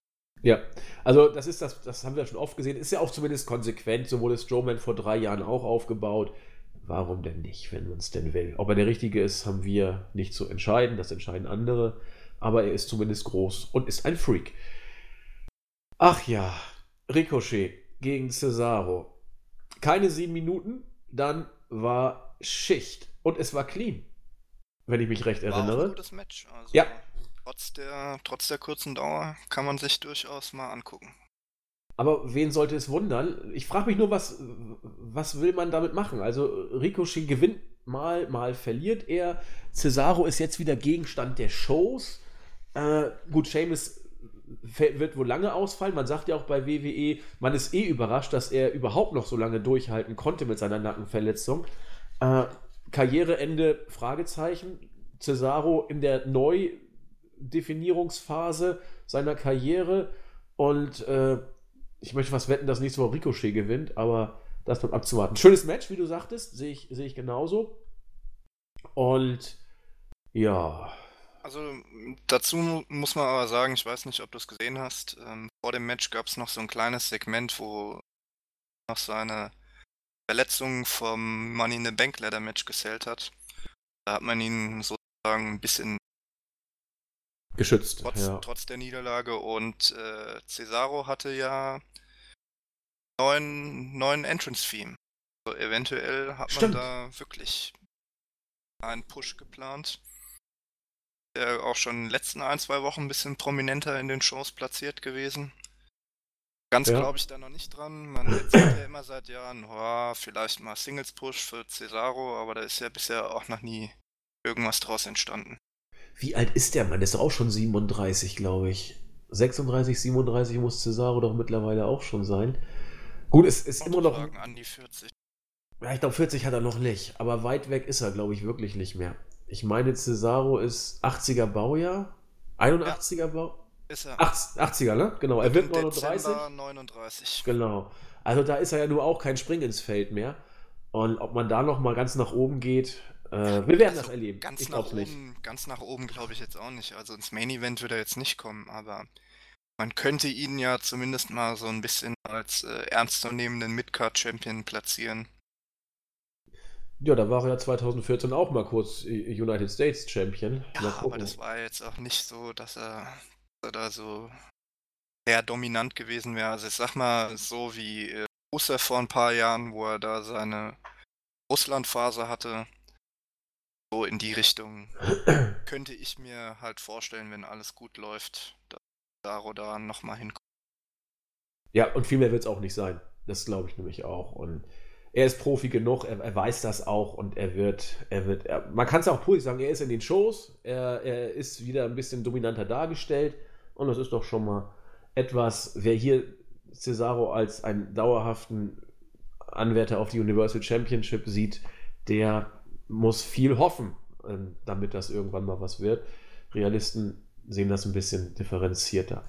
Ja, und dann muss man ja irgendwie noch Reigns gegen Shane McMahon aufbauen. Shane sagt, das ist alles vorbei mit The Miz. Das Kapitel ist abgeschlossen. Ich habe jetzt schon wieder gewonnen. Ich gewinne eigentlich immer.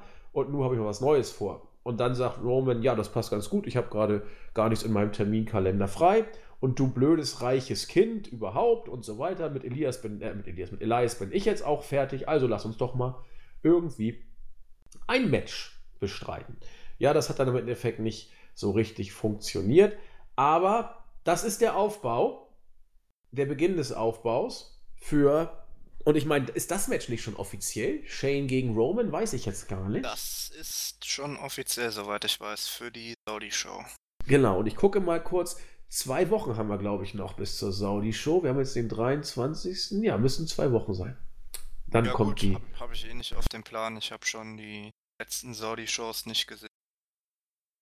Angesichts ja. der Card, also angesichts der Umstände hätte ich hätte es eh nicht geschaut, wie eben auch die letzten beiden Events, aber mir dann noch so die Card angucke, also bis auf äh, Balor gegen Andrade ist da ja meiner Meinung nach überhaupt nichts, was Ja, Goldberg gegen den Undertaker, das ist ja das Match, auf das wir alle Seit ja, Jahren. Also einige werden sich da bestimmt drüber freuen. Das haben sich ja auch einige auf äh, Hunter gegen Batista bei WrestleMania gefreut.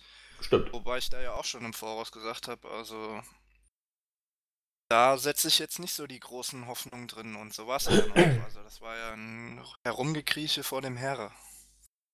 Ja, ja, das war äh, bemüht in Anführungszeichen. Gut. Ja, was soll man jetzt, wie gesagt, Shane hängt jetzt eben auch mit, mit Drew McIntyre ab. Das war, habt ihr ja auch gesehen. Revival gewinnen, werden dann im darauffolgenden Backstage-Segment wie Pfosten dargestellt, aber immerhin, sie gewinnen gegen die Usos. Das hat ja, hat ja Olli schon äh, gesagt, dass sie jetzt äh, entsprechend wieder verlieren. Ich weiß gar nicht, wie hat Brian, Brian hat verloren, war non-title im Match gegen die Usos in der Pre-Show, so hast du es, glaube ich, ähm, erzählt. Ja. Ich habe das gar nicht genau. Also jetzt, verli jetzt verlieren sie wieder. Das ist alles normal und das ist alles auch nur ein weiterer Baustein in der Art und Weise, wie man jetzt mit mit äh, The Revival weiterhin umgeht. Das wird noch ein bisschen so gehen. Der Vertrag läuft noch ein paar Monate. Insofern mal schauen, wann sie endgültig aus den Shows geschrieben werden. Kannst du über die Rolle von Nikki Cross mal erzählen? Ich weiß nicht, was die für eine Aufgabe hat. Sie wirkt wie ein kleines, devotes Mädchen, schüchtern, freundlich äh, in, in diesen Segmenten mit Bliss. Und sobald sie im Ring ist, dreht sie durch. Wurde da irgendwas mal erklärt oder habe ich das verpasst? Sie war ja früher immer so ein bisschen Psycho. Ja, letzte Woche gab es äh, ein Segment, wo Ross quasi wurde bei Raw nach monatelang für sie keiner interessiert hatte, wurde sie von Alexa Bliss quasi begrüßt. Weil Bliss äh, laut Storyline hatte sie, also hat man halt reingeschrieben, weil sie darf ja wohl aktuell und einer weiteren Gehirnerschütterung nicht mehr wresteln. War letzte Woche die Storyline, dass sie ihre Ringkleidung äh, abhanden gekommen ist, war am Flughafen. Deshalb hatte sie ja dann Nikki Cross ihren Spot im Money in the Bank Match geschenkt. Quasi Nikki Cross so ein bisschen freundet oder sage ich mal einer Fanrolle von Alexa Bliss. Das, ja. das kann ich nachvollziehen. Aber seit wann ist Nikki Cross denn Backstage nicht mehr Psycho? Also sie war ja mit, mit Sanity war sie ja immer leicht gestört, egal ob sie im Ring war oder außerhalb. Und jetzt ist ihr Gimmick ja, sie ist im Ring immer noch so wie immer, aber außerhalb ist sie so ein, ja, so ein Fangirl in Anführungszeichen, äh, die sich auch schikanieren lässt, so fast schon devotes Fangirl von Alexa. Seit wann, das wurde aber nie erklärt, das war einfach so. Genau, das war, wie gesagt, das letzte Woche hat. Letzte Woche, ja. Genau, da hat ja Alexa sie auf dem Flur gesehen und sie hat dann ganz normal gesprochen, gar nicht mehr rumgekreischt oder sowas wurde uns auch nie gesagt, warum das so ist. Das ist jetzt einfach so. Und ich habe es nicht verstanden. Ich finde, sie macht es gut, die ganze Geschichte. Aber die, die, ist wirklich super. Also, also ich, ich würde auch sagen, dass es äh, durchaus noch Potenzial hat für die Zukunft. Also so bisschen erinnert es mich damals, äh, weiß nicht, ich glaube, da hattest du, äh, glaube ich, deine Pause als äh, Mickey James debütiert ist. Die hat ja so ein bisschen dann so Stalkerin von äh, Frisch gespielt. Stimmt. Ich erinnere mich. Also so ein bisschen in die Richtung könnte es sich vielleicht noch entwickeln.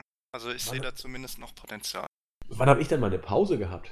Ich habe doch nie Pausen gehabt. 15 Jahre lang nichts mehr gesehen. Ach, ach, du meinst die Pause, meine Wrestling-Pause. Ja, genau. bei WI habe ich noch keine Podcast-Pause gehabt, deswegen nee, nee, war ich jetzt ganz ich verwirrt. jetzt deine, deine Wrestling-Pause. Ja, die war ja ein paar Jahre länger, genau. Stimmt. Ähm, die Mädels will ich gleich wieder aufgreifen. Ich möchte kurz noch das Firefly Funhouse ansprechen. Ähm, ich weiß, viele finden es super. Für mich ist es in, ab dem Moment völlig uninteressant geworden, seit man es wieder in diesem Psycho-Hokus-Pokus gebracht hat. Da, da, mag man drauf stehen, das äh, ist auch super, so ein bisschen so S und, und andere Psycho-Filme, jetzt könnt oder Critters, das passt überhaupt nicht, aber jetzt könnt ihr tausend Filme nennen, wo das jetzt wieder passt. Das ist alles relativ abgegriffenes Schema F aus meiner Sicht. Ähm, das mit der Maske und Psycho werden viele super finden, aber es geht schon wieder für mich zu viel in diesen Hokuspokus-Schrott und deswegen ist das Ding für mich jetzt schon mehr oder weniger durch. Ähm, wenn man es in der rein Psycho-Ecke ohne Hokuspokus gelassen hätte, hätte ich es weiterhin stark gefunden. Für mich ist die Sache jetzt eigentlich erledigt. Man fängt schon ein bisschen früher mit dem Schrott an, wie man es damals bei Bray Wyatt im Original gemacht hat. Vielleicht gibt es aber auch positivere Stimmen. Ich bin sehr, also ist nicht abgesprochen, sehr auf Olli gespannt hier. Naja, also ich sag mal, dass es in die Richtung geht, war ja quasi zu erwarten habe auch von Anfang an gesagt, also läuft das auf so eine Gimmick äh, hinaus, dass halt quasi immer die dunkle Seite von Bray Wyatt dann hin und wieder ausbricht. Dann halt mal gespannt, wie man ihn jetzt dann letztendlich auch quasi als äh, Wrestler wieder debütieren lässt. Dann eben auch wieder in den Ring lässt. Aber insgesamt muss ich dir da schon zustimmen. Also ich fand, der originale Bray Wyatt war halt immer noch am besten. Also hier Datenkult, äh, ja. mit seinem, seinen Handlangern da ein bisschen rumgemacht. Absolut. Das war dann auch was, ähm, sag mal, oder äh, drückendes, aber es war halt eben nicht die übernatürliche dann. Wobei ich auch sagen muss, also Übernatürliches, wie immer gesagt wird, habe ich jetzt bei Bray Wyatt auch nicht über die Jahre gesehen, weil ihn ja einige immer mit dem Undertaker vergleichen. Also, sag mal, auf dem Level von Hokuspokus war es jetzt, fand ich nie. Gab ja mal diese eine Szene mit dem, mit dem Hologramm bei dem Hell in a Cell Match mit Ambrose. Ansonsten war bei dem einen, war glaube ich auch ein Hell in a Cell Match mit Cena, sind dann mal die ganzen Kinder gekommen und haben gesungen, aber fand jetzt so groß aufs Übernatürliche hat sein Gimmick nie.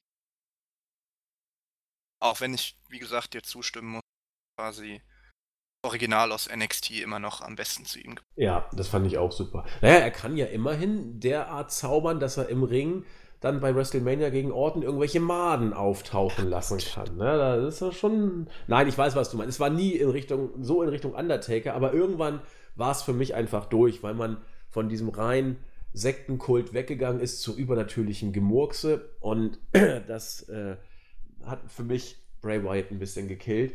Aber ich stimme dir zu, es war nie in den Undertaker-Regionen. Also, dass da irgendwie, es gab die Fehde mit dem Undertaker, wo dann auch mal der Blitz in den Schaukelstuhl eingeschlagen ist ja, Wyatt. Der drei, dreimal beerdigt wurde und stark verbrannt und der. Genau. Weiß also, was es da über die ganzen Jahre alles Ah, das geilste war Royal Rumble, ich glaube 94 war es, als Yokozuna und Konsorten den Undertaker in, das in den Sarg gesteckt haben. Und dann hat Paul Bearer mit der Urne da die Auferstehung vom Undertaker. Das war äh, unglaublicher Unfug. Also der letzte Dreck. Ähm, ich, ich, also, ich weiß, es ist Schrott und es ist auch, ist auch Diven-Gezicke schon wieder, was hier das nächste Mädelsegment ist. Also es ist ein Rückfall in die äh, ein weiterer Rückfall. Wir sind ja schon längst wieder da, vielleicht sogar in die äh, Diva, Diven-Zeit. Das Segment mit den Iconics, Lacey Evans, äh, äh, Nikki Cross und The Man Becky Lynch. Also ich, ich liebe die Iconics nach wie vor. Äh, ich weiß, die meisten tun es nicht, aber ich finde, sie machen das gut. ich fand, das Segment hier hat funktioniert, halbwegs, auch wenn es viel Gekreische war und so weiter. Alexa ist sowieso super, solange sie, und sie wird auch, glaube ich, so schnell nicht wieder worken, wenn sie überhaupt nochmal in den Ring kommen. So, Gehirnerschütterung ist immer nicht so lustig und sie hat jetzt schon wieder eine gehabt. Ähm, es war zumindest ein Stück weit unterhaltsam. Das, äh, das gebe ich WWE auch. Ob das der Weg ist, um die Ratings nach oben zu bringen, weiß ich nicht. Dass dann Alexa Bliss da kaffeetrinkenderweise bei dem Six-Man-Tag-Team-Match da steht, dass dass Nikki Cross sagt, äh, ich, ich werde dir helfen, so auch wieder so ein bisschen naiv. Jetzt hat sich dann das Objekt der, der Anhimmlung äh, auf Becky Lynch wohl kurzfristig verlagert. Nach dem Match hat sie dann wieder mit Alexa Bliss gefeiert. Also, ich muss gestehen, ich, ich fand es in Ordnung, Olli. Also, ich fand es auch gut. Ich meine, klar, über die, über die Darstellung kann man sich jetzt äh, immer unterhalten und streiten, ob jetzt wieder zu sehr Richtung Zeiten geht, aber so im Rahmen des Segments haben alle ihre Rolle gut ausgefüllt. Also Alexa Bliss ist ja sowieso immer großartig in solchen Segmenten. Becky Lynch finde ich jetzt, sehe ich auch weiterhin nicht so kritisch wie einige andere. ich finde es ist besser geworden. Also sie ist, sie hat ja auch gegenüber Faces jetzt so ein bisschen wieder, sag ich mal, ja, derbere Worte gefunden. Das fand ich meiner Meinung nach immer. Also, ah, okay. ich jetzt die Kritik nachvollziehen. Zu den Iconics muss ich sagen, also da war ich am Anfang auch ein sehr großer Kritiker, aber mittlerweile finde ich die auch absolut großartig, wie sie sich mal selbst feiern und äh, Posen vollführen. Ähm, hat, finde ich, so ein bisschen schon was auch von äh, gewollter Comedy in äh, Oldschool-Style. Ja. Also es gefällt mir wirklich sehr gut und ansonsten, ja, wie gesagt, Segment war in Ordnung. Ehrlich gesagt sehe ich auch einiges an Potenzial in der Paarung. Also ich könnte mir zum Beispiel Ross und ähm, Becky Lynch in Zukunft vielleicht auch als Tag-Team vorstellen. Ja, dann muss natürlich Becky erstmal ein bisschen downgegradet werden. Naja, sie hat ja jetzt auch quasi gesagt, man kann sie ja wieder zum Doppel-Championess machen. Ein Singles-Titel und die Tag-Team-Titel. Wäre jetzt nicht das große Problem. Okay, habe ich jetzt nur so als eine Line gesehen, aber vielleicht ist es mehr. Kann, kann sein. Naja, ja. wie im Segment auch angedeutet, die Iconics hatten ja bisher seit ihrem Titelgewinn quasi keine richtige Fehde und hatten auch noch kein, kein Titelmatch, meine ich. Also nee, da ist Titel... ja bisher nicht viel passiert. Warte mal. Ich glaube, sie. Doch, sie hatten eins. Nach Mania gegen zwei Jobberinnen. Irgendwie sowas ja, bei Raw. ja, sonst nichts Ernsthaftes. Ja, natürlich. Selbstverständlich. So, also, also das, über das alle gesprochen haben.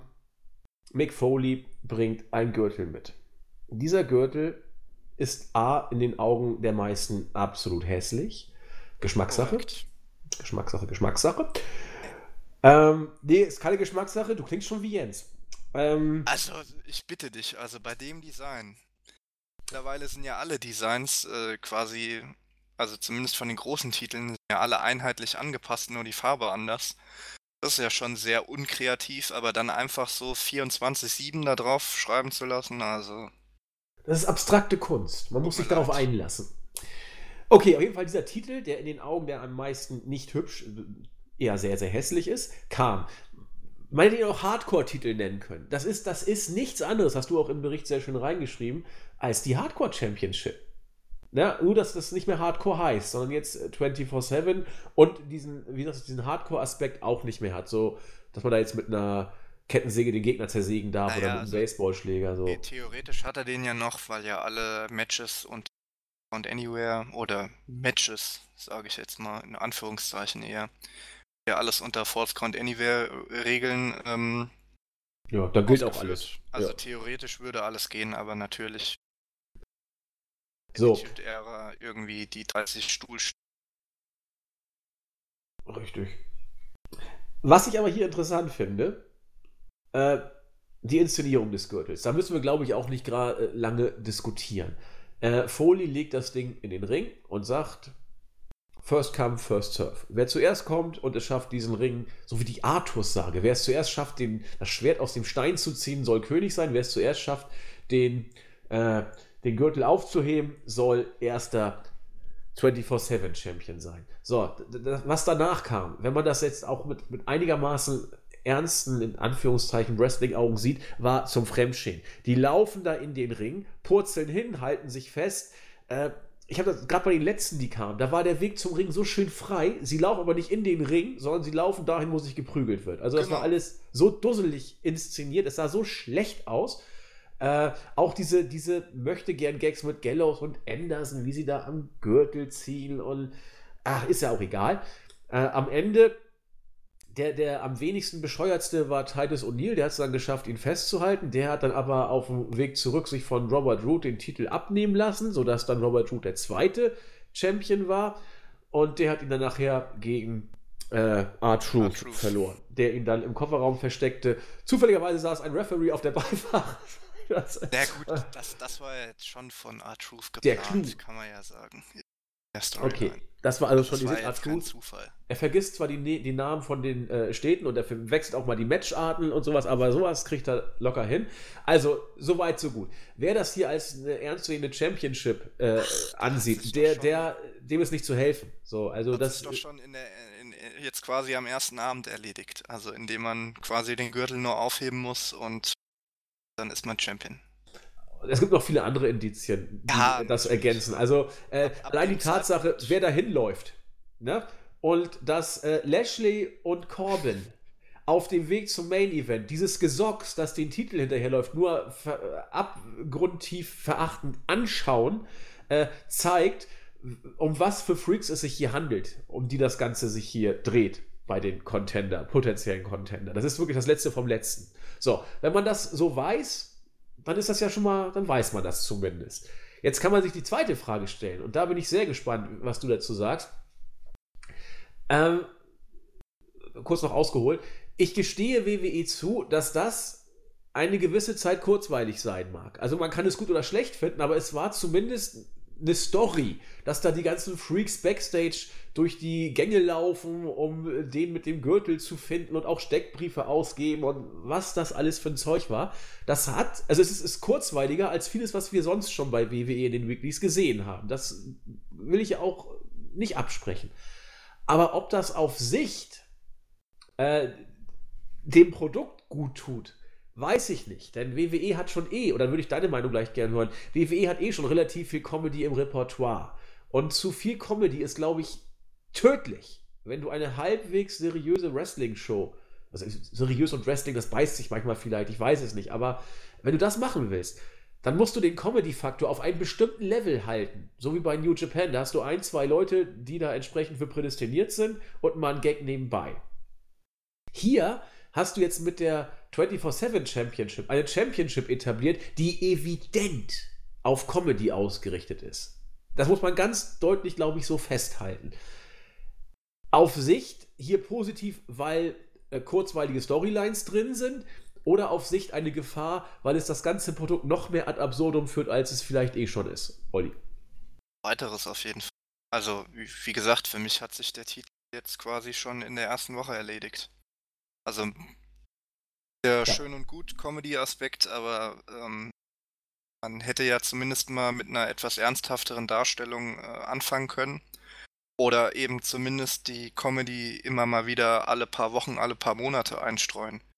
Weil wer sich noch an die Hardcore Championship erinnern kann, kann sich ja vielleicht noch an die Storyline um Crash Holly erinnern, der damals als Hardcore Champion auch äh, überall auf dem Hotelzimmer am Flughafen attackiert wurde dann immer ganz knapp mit dem Titel noch entkommen ist. Und für mich geht quasi jetzt schon nach der ersten Woche der Titel dauerhaft in diese Richtung. Kannst du vielleicht mal ein, zwei Monate bringen, aber danach hat sich das eben auch totgelaufen. Das sehe ich genau wie du. Entschuldigung, ich habe mich immer gemutet, weil ich so viel niesen musste. Ähm, ich, also, wie willst du denn diesen Titel noch irgendwie halbwegs retten? Also, das, das ist doch so gebrandmarkt wie nur irgendwas, als der Titel für die absolute Undercard im Comedy-Bereich. Er wird auch, glaube ich, schnell wieder aus dem Programm genommen werden. Also, das Ach, ist, glaube also ich, wirklich ein, ein, ein, ein Zeichen von Vince. Hallo, ich ändere was am Produkt. Übrigens, die Ratings sind ein bisschen nach oben gegangen diesmal. Ähm, Herzlichen Glückwunsch. Zweieinhalb Millionen, die 2,6 oder so haben, glaube ich, zugeguckt. Es ist im Vergleich zum Vorjahr nur, glaube ich, 7% weniger. Also, äh, das war aber auch von einigen so erwartet worden. Wollen wir nächste Woche gucken. Da ist es, glaube ich, wieder NBA-mäßig ein Problem. Äh, schauen wir mal. Aber wie gesagt, ich glaube, sobald Vince das Zeichen gesetzt hat, wird das Ding wieder aus der Versenkung, in der Versenkung verschwinden.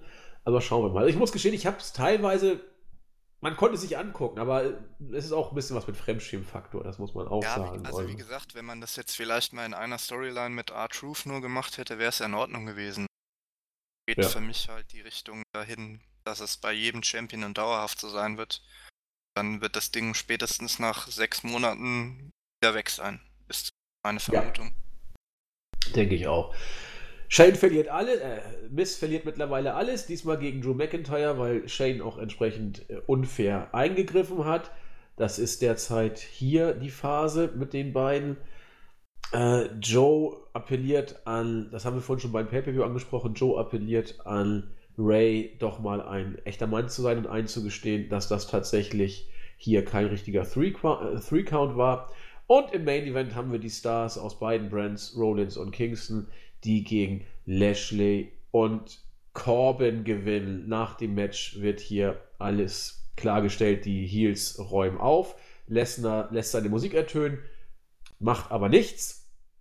Und Heyman teast so ein bisschen äh, an, für wen sich Lesnar nächste Woche entscheiden könnte.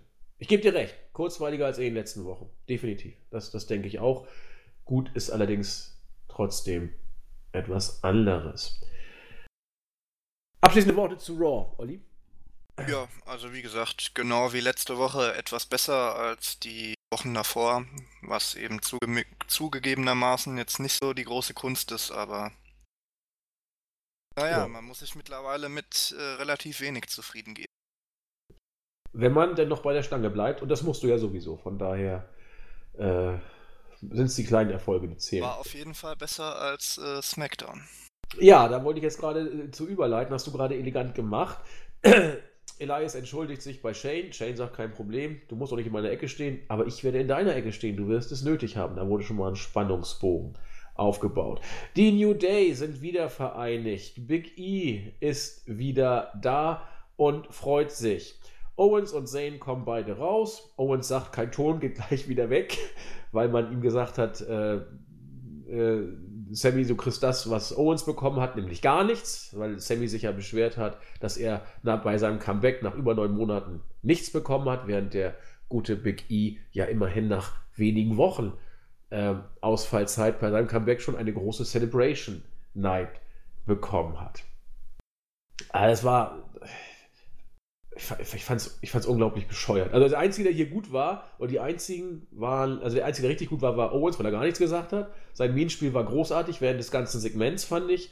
Sammy hat versucht zu retten, was zu retten war und New Day, ja, haben rumgekaspert. Wie immer. Ja, war halt der übliche Standardkram. Nicht was war denn der Mehrwert dieses Segments? Ich versuche das gerade nochmal rauszukriegen.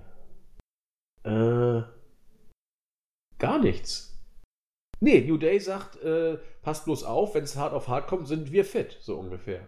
Das war's. Es war nicht mal irgendwas. Es war gar kein Mehrwert bei diesem Segment, merke ich gerade nochmal, wo ich versuche drüber nachzudenken. Nun gut, dann wollen wir es auch nicht weitermachen. Naja, kein Mehrwert nicht. Äh, Kingston hat ja dann noch ein Match gegen Zane gehabt. Das war ja quasi dann die Überleitung. Ach, der Aufbau, ja. ja dass New Day gesagt hat, wenn es drauf ankommt, können wir ja auch kämpfen und ernsthaft sein. Du hast recht. Insofern war das der Aufbau für das, was noch folgte. Äh, dann stand viel, im, viel der Show im Zeichen der 24-7 Championship. R-Truth zieht sich Perücken auf und merkt an, dass er BHs nicht aufmachen kann. Ali gegen Andrade, ein Lichtblick, muss man sagen. Oder äh, wie hast du es gesehen, die zwölf Minuten, die die beiden gekriegt haben? Ein Teaser auf ja. mehr? Also Oder? war definitiv äh, für mich das Beste an. Ja, würde ich auch sagen. Meine Güte, was war denn, was war denn überhaupt? Gut, Carmella gegen Mandy Rose, no contest. R-Truth hüpft mit der 24-7 Championship durch die Gegend und wird gejagt und läuft mit Carmella. Das war auch so selten bescheuert. Nimmt Carmella Huckepack und läuft weg. Ähm, die alle ihm hinterherlaufenden Worker machen erstmal eine kurze Park-Session, weil sie hatten ihn eigentlich schon längst erreicht, aber hm, stehen dann dumm rum. Was ist denn hier überhaupt passiert bei der Show, jetzt wo ich gerade mal so zurückdenke? Bailey sagt, sie will kämpfen. Super. Jetzt mal ernsthaft. Was ist denn da passiert, außer dass R-Truth wegläuft? Ziggler ist zurückgekommen. Ach ja, das kommt jetzt. Dolph Ziggler kommt zurück. Und kriegt und gleich ein Titelmatch. Und das in Saudi-Arabien. Na, das hätte doch kein Stand-up-Comedy besser, äh, Comedian besser machen können. Ja, warum war Sigler überhaupt jetzt weg? War er verletzt oder? Nee, er hatte andere, äh, andere Projekte, denen er sich gewidmet hat. Jetzt ist er wieder da. Verliert gegen. Äh, nee, er verliert gar nicht. Sami Zayn verliert gegen Kofi Kingston. Und dann, out of nowhere, kommt Dolph Sigler mit einer Begründung, die ich großartig fand. ja, ja. Kofi, elf Jahre ist er hier, bekommt den Spot von Ali und wird bejubelt das finde ich schlimm. Wenn ich damals den Spot bekommen hätte, würdet ihr mich auch bejubeln und jetzt werde ich äh, Kofi verprügeln, dann werde ich auch genauso geliebt wie Kofi. Das ist, glaube ich, so zusammengefasst seine Storyline. Ja, die hohe Kunst des Storytellings bei. Meine Fresse, ich, ich, ich, ich, ich gehe noch mal kurz durch. Jetzt, jetzt Becky natürlich als Wildcard-Frau, sie ist offiziell bei Raw, meine ich macht jetzt mit Bailey ja. äh, ein Tag-Team gegen Charlotte und Lacey Evans. Was meiner Gut. Meinung nach auch äh, komplett verschwendet war. Also. Die Paarung äh, als solche. Ja, ja, gra ja, gerade wenn man da die beiden Champions drin hat, da hätte man was aufbauen können.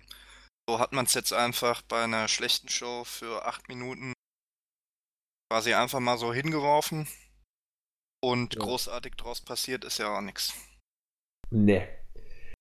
Ja, also, R-Truth hat ja fast die meiste Sendezeit der ganzen Show gekriegt, sehe ich gerade. Der war ja immer irgendwie ja, die Segmente Segment waren ja relativ kurz.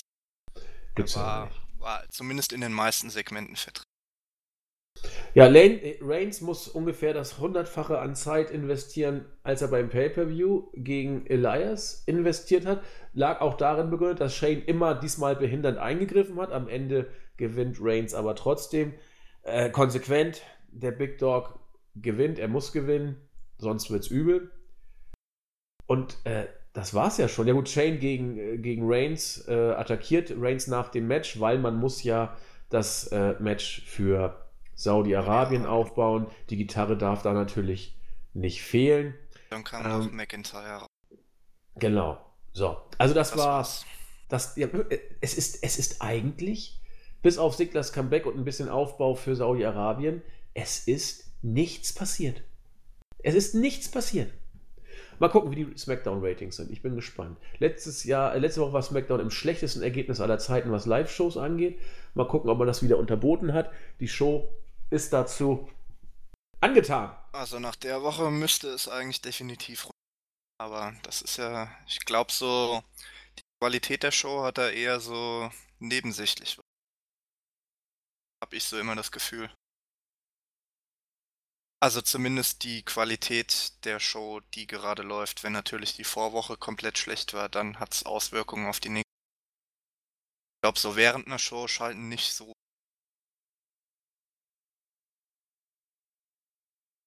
Hörst du mich noch?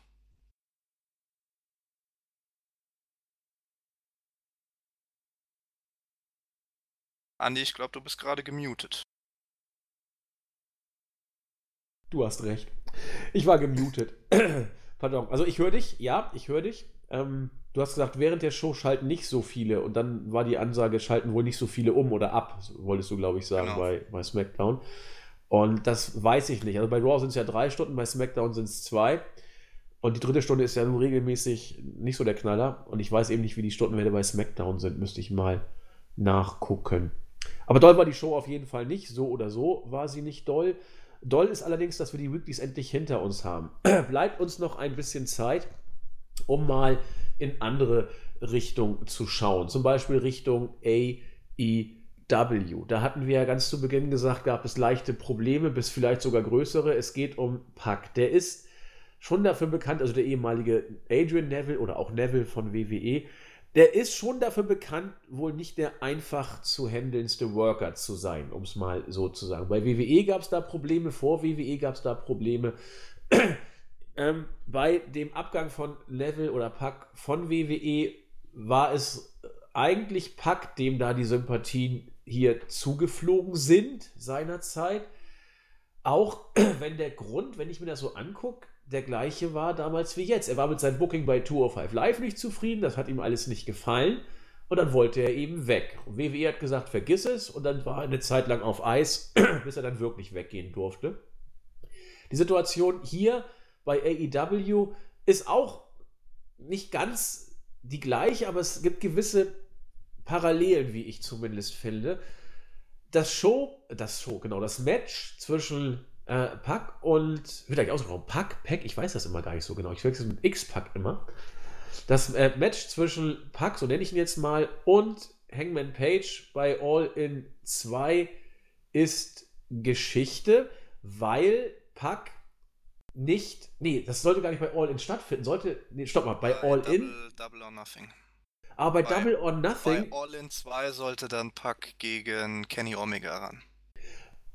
Genau, und sollte nicht Omega bei Double or Nothing zuerst gegen Jericho ran? Irgendwie hatte ich sowas im Hinterkopf, dass das sogar schon äh, advertised war.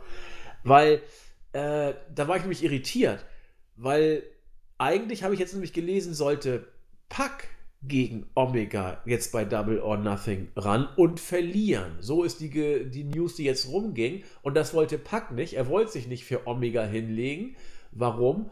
Weil Pack seines Zeichens selber Champion ist, nämlich bei Dragon Gate. Und das sei ein Dragon Gate Champion Standing nicht angemessen, sich für Kenny Omega hinzulegen. Dann hat man gesagt, gut, dann canceln wir das Match zwischen Hangman Page und Pack gleich ganz und müssen über ein weiteres Match zwischen äh, Kenny, Omega und Pack gar nicht erst reden. So, um es mal ganz vereinfacht darzustellen.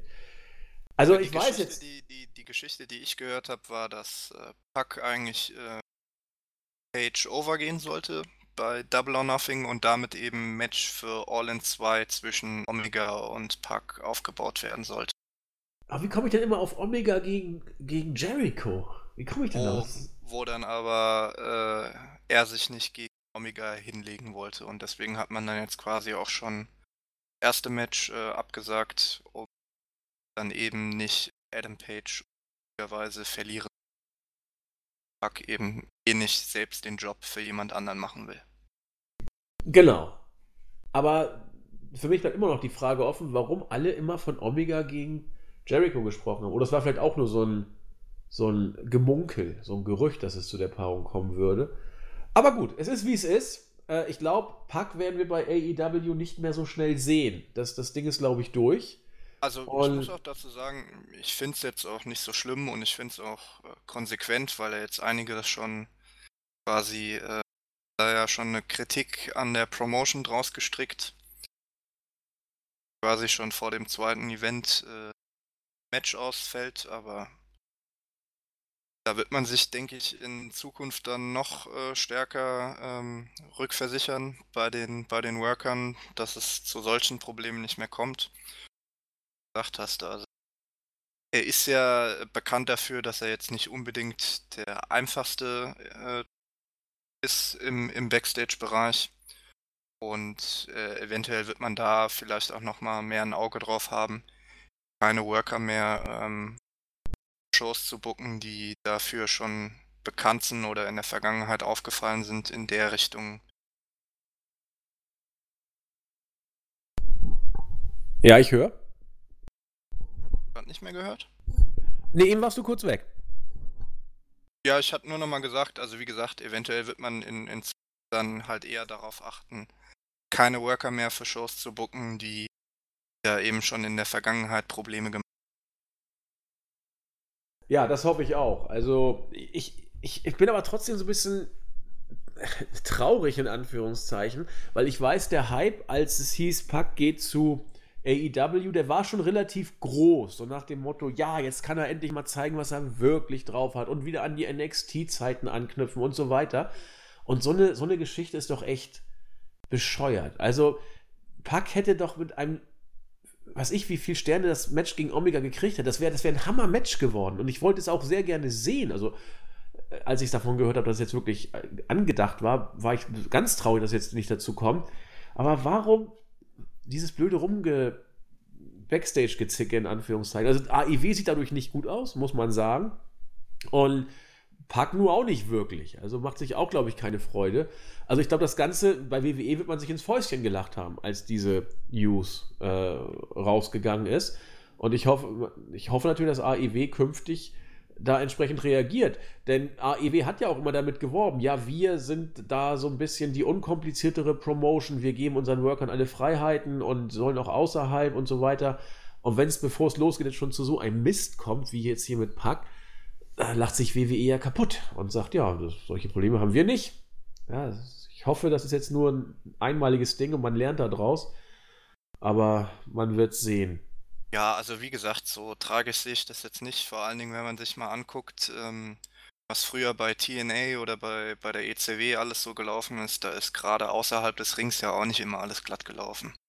Da kann ich jetzt auch nicht von, von einer neuen Promotion erwarten, dass da gleich alles geölt läuft. Ist natürlich jetzt für, für die Kritiker ein gefundenes Fressen und wie gesagt, klar, sollte und darf auch eigentlich normalerweise nicht passieren, aber ein großes Problem, wie es jetzt einige draus gemacht haben, sehe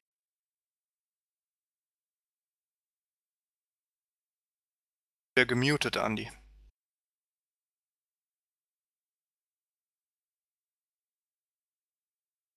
Andi? Ja, Entschuldigung, alles gut, alles gut, ich war gemutet. Also so ein großes Problem sehe ich tatsächlich auch nicht. Ähm, aber es, es, es sieht eben nicht so schön aus, sagen wir es mal so. Es ist ja nichts, was jetzt nicht zu reparieren wäre. Aber bevor es losging, so eine News sieht einfach nicht. Ist, ist schon ein Fleck auf der Weste. So. Mehr ist es nicht, aber eben auch nicht weniger. Und schauen wir mal, wie es da bei AEW weitergeht. Also, ich hätte der Company bessere Promotion gewünscht und noch ist ja auch nichts verloren. Mal gucken, was passiert, wenn, ich glaube, dieses Wochenende oder nächstes Wochenende kommt All 25. or Nothing. Dieses Wochenende. Also am Samstag. Also, ja. soweit ich weiß, 25.05. Ja, dann gucke ich mir das Sonntag doch gleich mal an. Das ist doch gut. Ansonsten haben wir eben schon gesagt, oder ganz eben ist gut, ganz zu Anfang unseres doch schon wieder lange dauernden Podcasts. Äh, Daniel Bryan und Kevin Owens fliegen nicht mit nach Saudi-Arabien. Ich freue mich spitzbübisch darüber, dass das so ist. Ich habe schon im Vorfeld vor ein paar Wochen gesagt, John Cena wird definitiv nicht nach Saudi-Arabien fahren. Ich wusste es nicht, aber ich war mir sehr, sehr sicher, dass das nicht passiert, weil er eben ja in Hollywood noch unterwegs ist.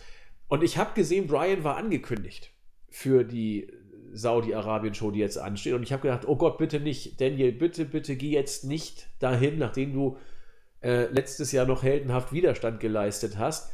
Er ist nicht umgefallen. Er hat auch diesmal gesagt, er wird nicht hinfahren. Ich habe mich tierisch gefreut. Ge noch mehr habe ich mich gefreut, dass auch Kevin Owens gesagt hat, ist nicht. Hier wird gemunkelt, das könnte ähm, seine Gründe darin haben, dass er ja mit Sami Zayn auch privat befreundet ist und der ja wegen seiner äh, ethnischen Wurzeln nicht in Saudi-Arabien willkommen ist. Und auch Owens sagt, sorry, ich fliege nicht mit. Eigentlich sollte übrigens Kofi, äh, Owens gegen Kofi nochmal antreten. Jetzt hat man eben Sigler reingebuckt. Das war der Grund für sein spontanes Comeback ähm, und auch für das spontane Titelmatch. Also ich weiß nicht, Daniel Bryan kann sich sowas leisten. Mehr oder weniger deutlich leisten. Bei Kevin Owens ist sein Standing zwar, glaube ich, hoch, aber ob es so hoch ist, dass er dir ruhigen Gewissens sagen kann, ich mache das nicht, finde ich bemerkenswert, also persönlich. Ich kenne auch die genauen Hintergründe natürlich nicht. Es geht jetzt wirklich nur um so eine Stimmung, die ich äh, wiedergeben kann. Und diese Stimmung soll auch, was man so hört, derart sein bei WWE, dass wieder mal viele Worker da auch keinen Bock drauf haben. Ich bin mal gespannt, ob noch andere sagen, wir machen das nicht mit. Ich meine, es soll ja wieder eine 50-Mann Battle Royale geben. Da müssen schon äh, ein paar mehr, äh, wenn da noch ein paar mehr absagen, wird schon schwierig, die voll zu kriegen. Also ich, wie gesagt, finde es interessant, ein schönes Zeichen, hier zu sagen, nein, ich mach's nicht. Bei Brian freue ich mich ganz besonders und bei Owens fast noch mehr, weil Brian konsequent bleibt und Owens zum ersten Mal eben in dieser Situation ist zu sagen, nein, ich tue es nicht, weil mein bester Freund nicht hin darf. Äh, wollte ich hier nur mal kurz nochmal erwähnen. Äh, Olli, deine zwei Cent zu dieser doch ziemlich brisanten Thematik.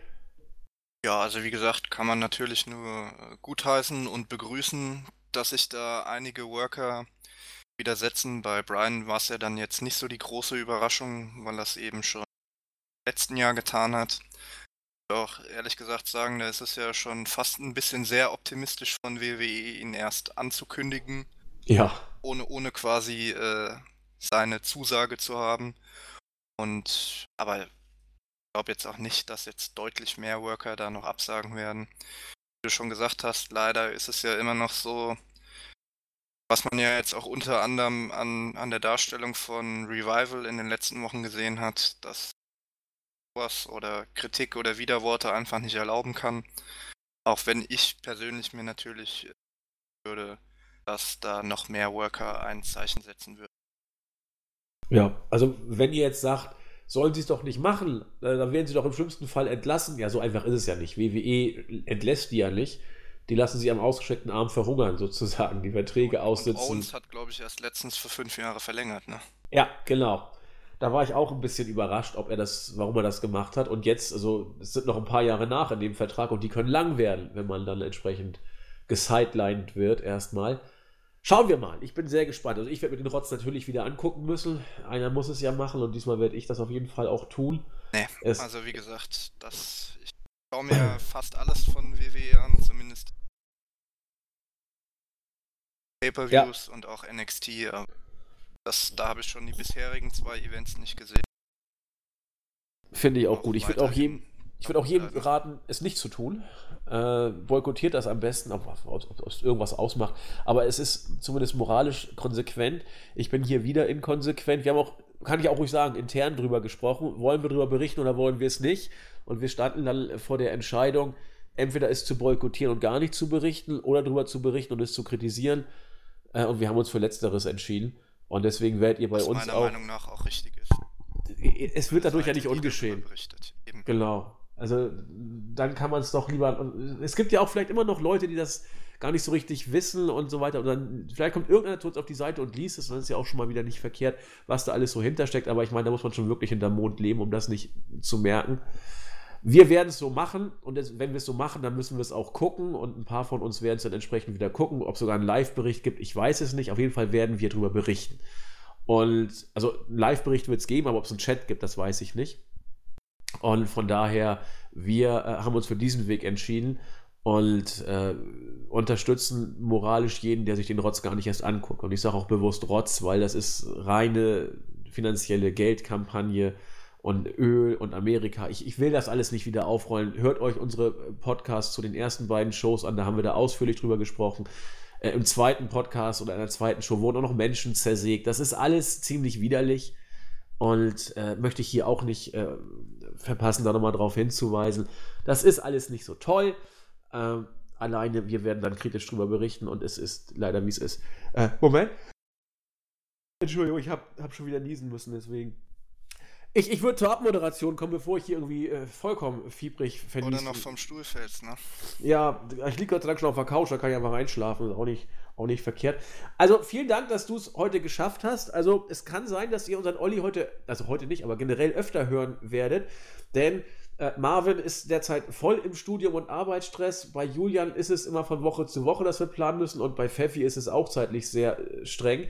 Und deswegen bin ich, wie gesagt, heilfroh, dass Olli jetzt das Headset hat. Wir müssen mal gucken, ob wir diese Haken so ein bisschen besser in, in Griff noch bekommen. Das wäre total super, weil es dann doch so ein bisschen den Fluss heute ab und zu gehemmt hat. Aber auch ansonsten bin ich froh, dass wir jetzt Olli dabei haben. Und wenn er die Zeit hat, äh, umso besser. Dann gehen die Podcasts auch wieder über die Bühne. Wie hast du dein Debüt erlebt? Möchtest du noch was zum Abschluss sagen, Olli? Die letzten Worte gehören dir. Nö, also erstmal, wie gesagt, allgemein macht er halt natürlich Sinn. Ich schaue mir ja die Shows eh alle an, von dem her erkläre ich mich da auch gerne zu bereit, äh, in Zukunft noch äh, Podcasts zu machen. Ansonsten, gesagt, war jetzt ja äh, immer sehr angenehm mit dir zu, zu sprechen und zu diskutieren. Und ansonsten hoffe ich halt einfach mal, äh, dass meine Stimme nicht zu sehr reingehauen hat bei den Hörern. Aber es ist ja meistens immer so, dass man seine eigene Stimme äh, am schlimmsten findet. Ansonsten, wie gesagt, in Zukunft gerne wieder. Hat Spaß gemacht im Gegensatz zu aktuellen WWE-Shows. Oh, was für ein überragendes Schlusswort hier ganz am Ende. Also, was hier auch ein bisschen zu Beginn vielleicht unglücklich war, eben die Tatsache, dass ich die Show nicht gesehen habe. Das heißt, ich konnte also gar nicht, also manche Teile der, der Money in the Bank Show, ich konnte also mit Olli gar nicht in einen Dialog eintreten. Dann musste Olli das eben leider Gottes so runterrattern, was natürlich nicht so toll ist. Das tut mir auch leid. Aber wir werden das künftig ja eben wieder so machen, wie wir es dann nachher beim Rest von Money in the Bank und auch bei den Weeklies gemacht haben. Dann kommt ja immer ein Dialog letzten Endes zustande. Und davon lebt ja auch dieser Podcast. Und von daher, diesmal ging es leider nicht anders, aber die Geschäftsreise machte es nicht möglich, etwas anders zu machen. Und ehe wir gar nichts bringen, machen wir es so. Und in diesem Sinne bin ich froh, dass ihr dabei wart. Ich bin froh, dass Olli dabei war. Das Debüt ist am 23.05.2019. Man könnte sogar sagen, wenn ich jetzt richtig rechne, 70 Jahre nach Inkrafttreten des Grundgesetzes. Das Grundgesetz ist doch am 23.05., glaube ich, in Kraft getreten. Das will ich nochmal kurz wissen. Ist in Kraft getreten am 23. Mai, ja. Ja, meine ich doch, meine ich doch. Wunderbar. Super, dann sag ich vielen Dank. Olli, der letzte Gruß. Willst du noch jemanden grüßen bei deinem Debüt? Dann hau ihn jetzt raus. Ähm, dann würde ich mal ganz gerne noch die Sayumi grüßen, die letztes Jahr auch in den Live-Chats immer dabei war und glaube auch unter den Post Podcasts kommentiert hatte. Hatte ja, glaube ich, auch schon Teammitglieder eingeladen, falls wir mal zum Tokyo Dome gehen, auf ein Bier vorbeizuschauen. Oh ja, cool. Ich wusste gar nicht, dass das eine Frau ist. Ich wusste, ich dachte, das wäre ein Kerl. Also meine oh. ich zumindest. Wir werden das klären. Was bist du? Bitte äh, outen, damit wir hier auch gendermäßig korrekt das machen können.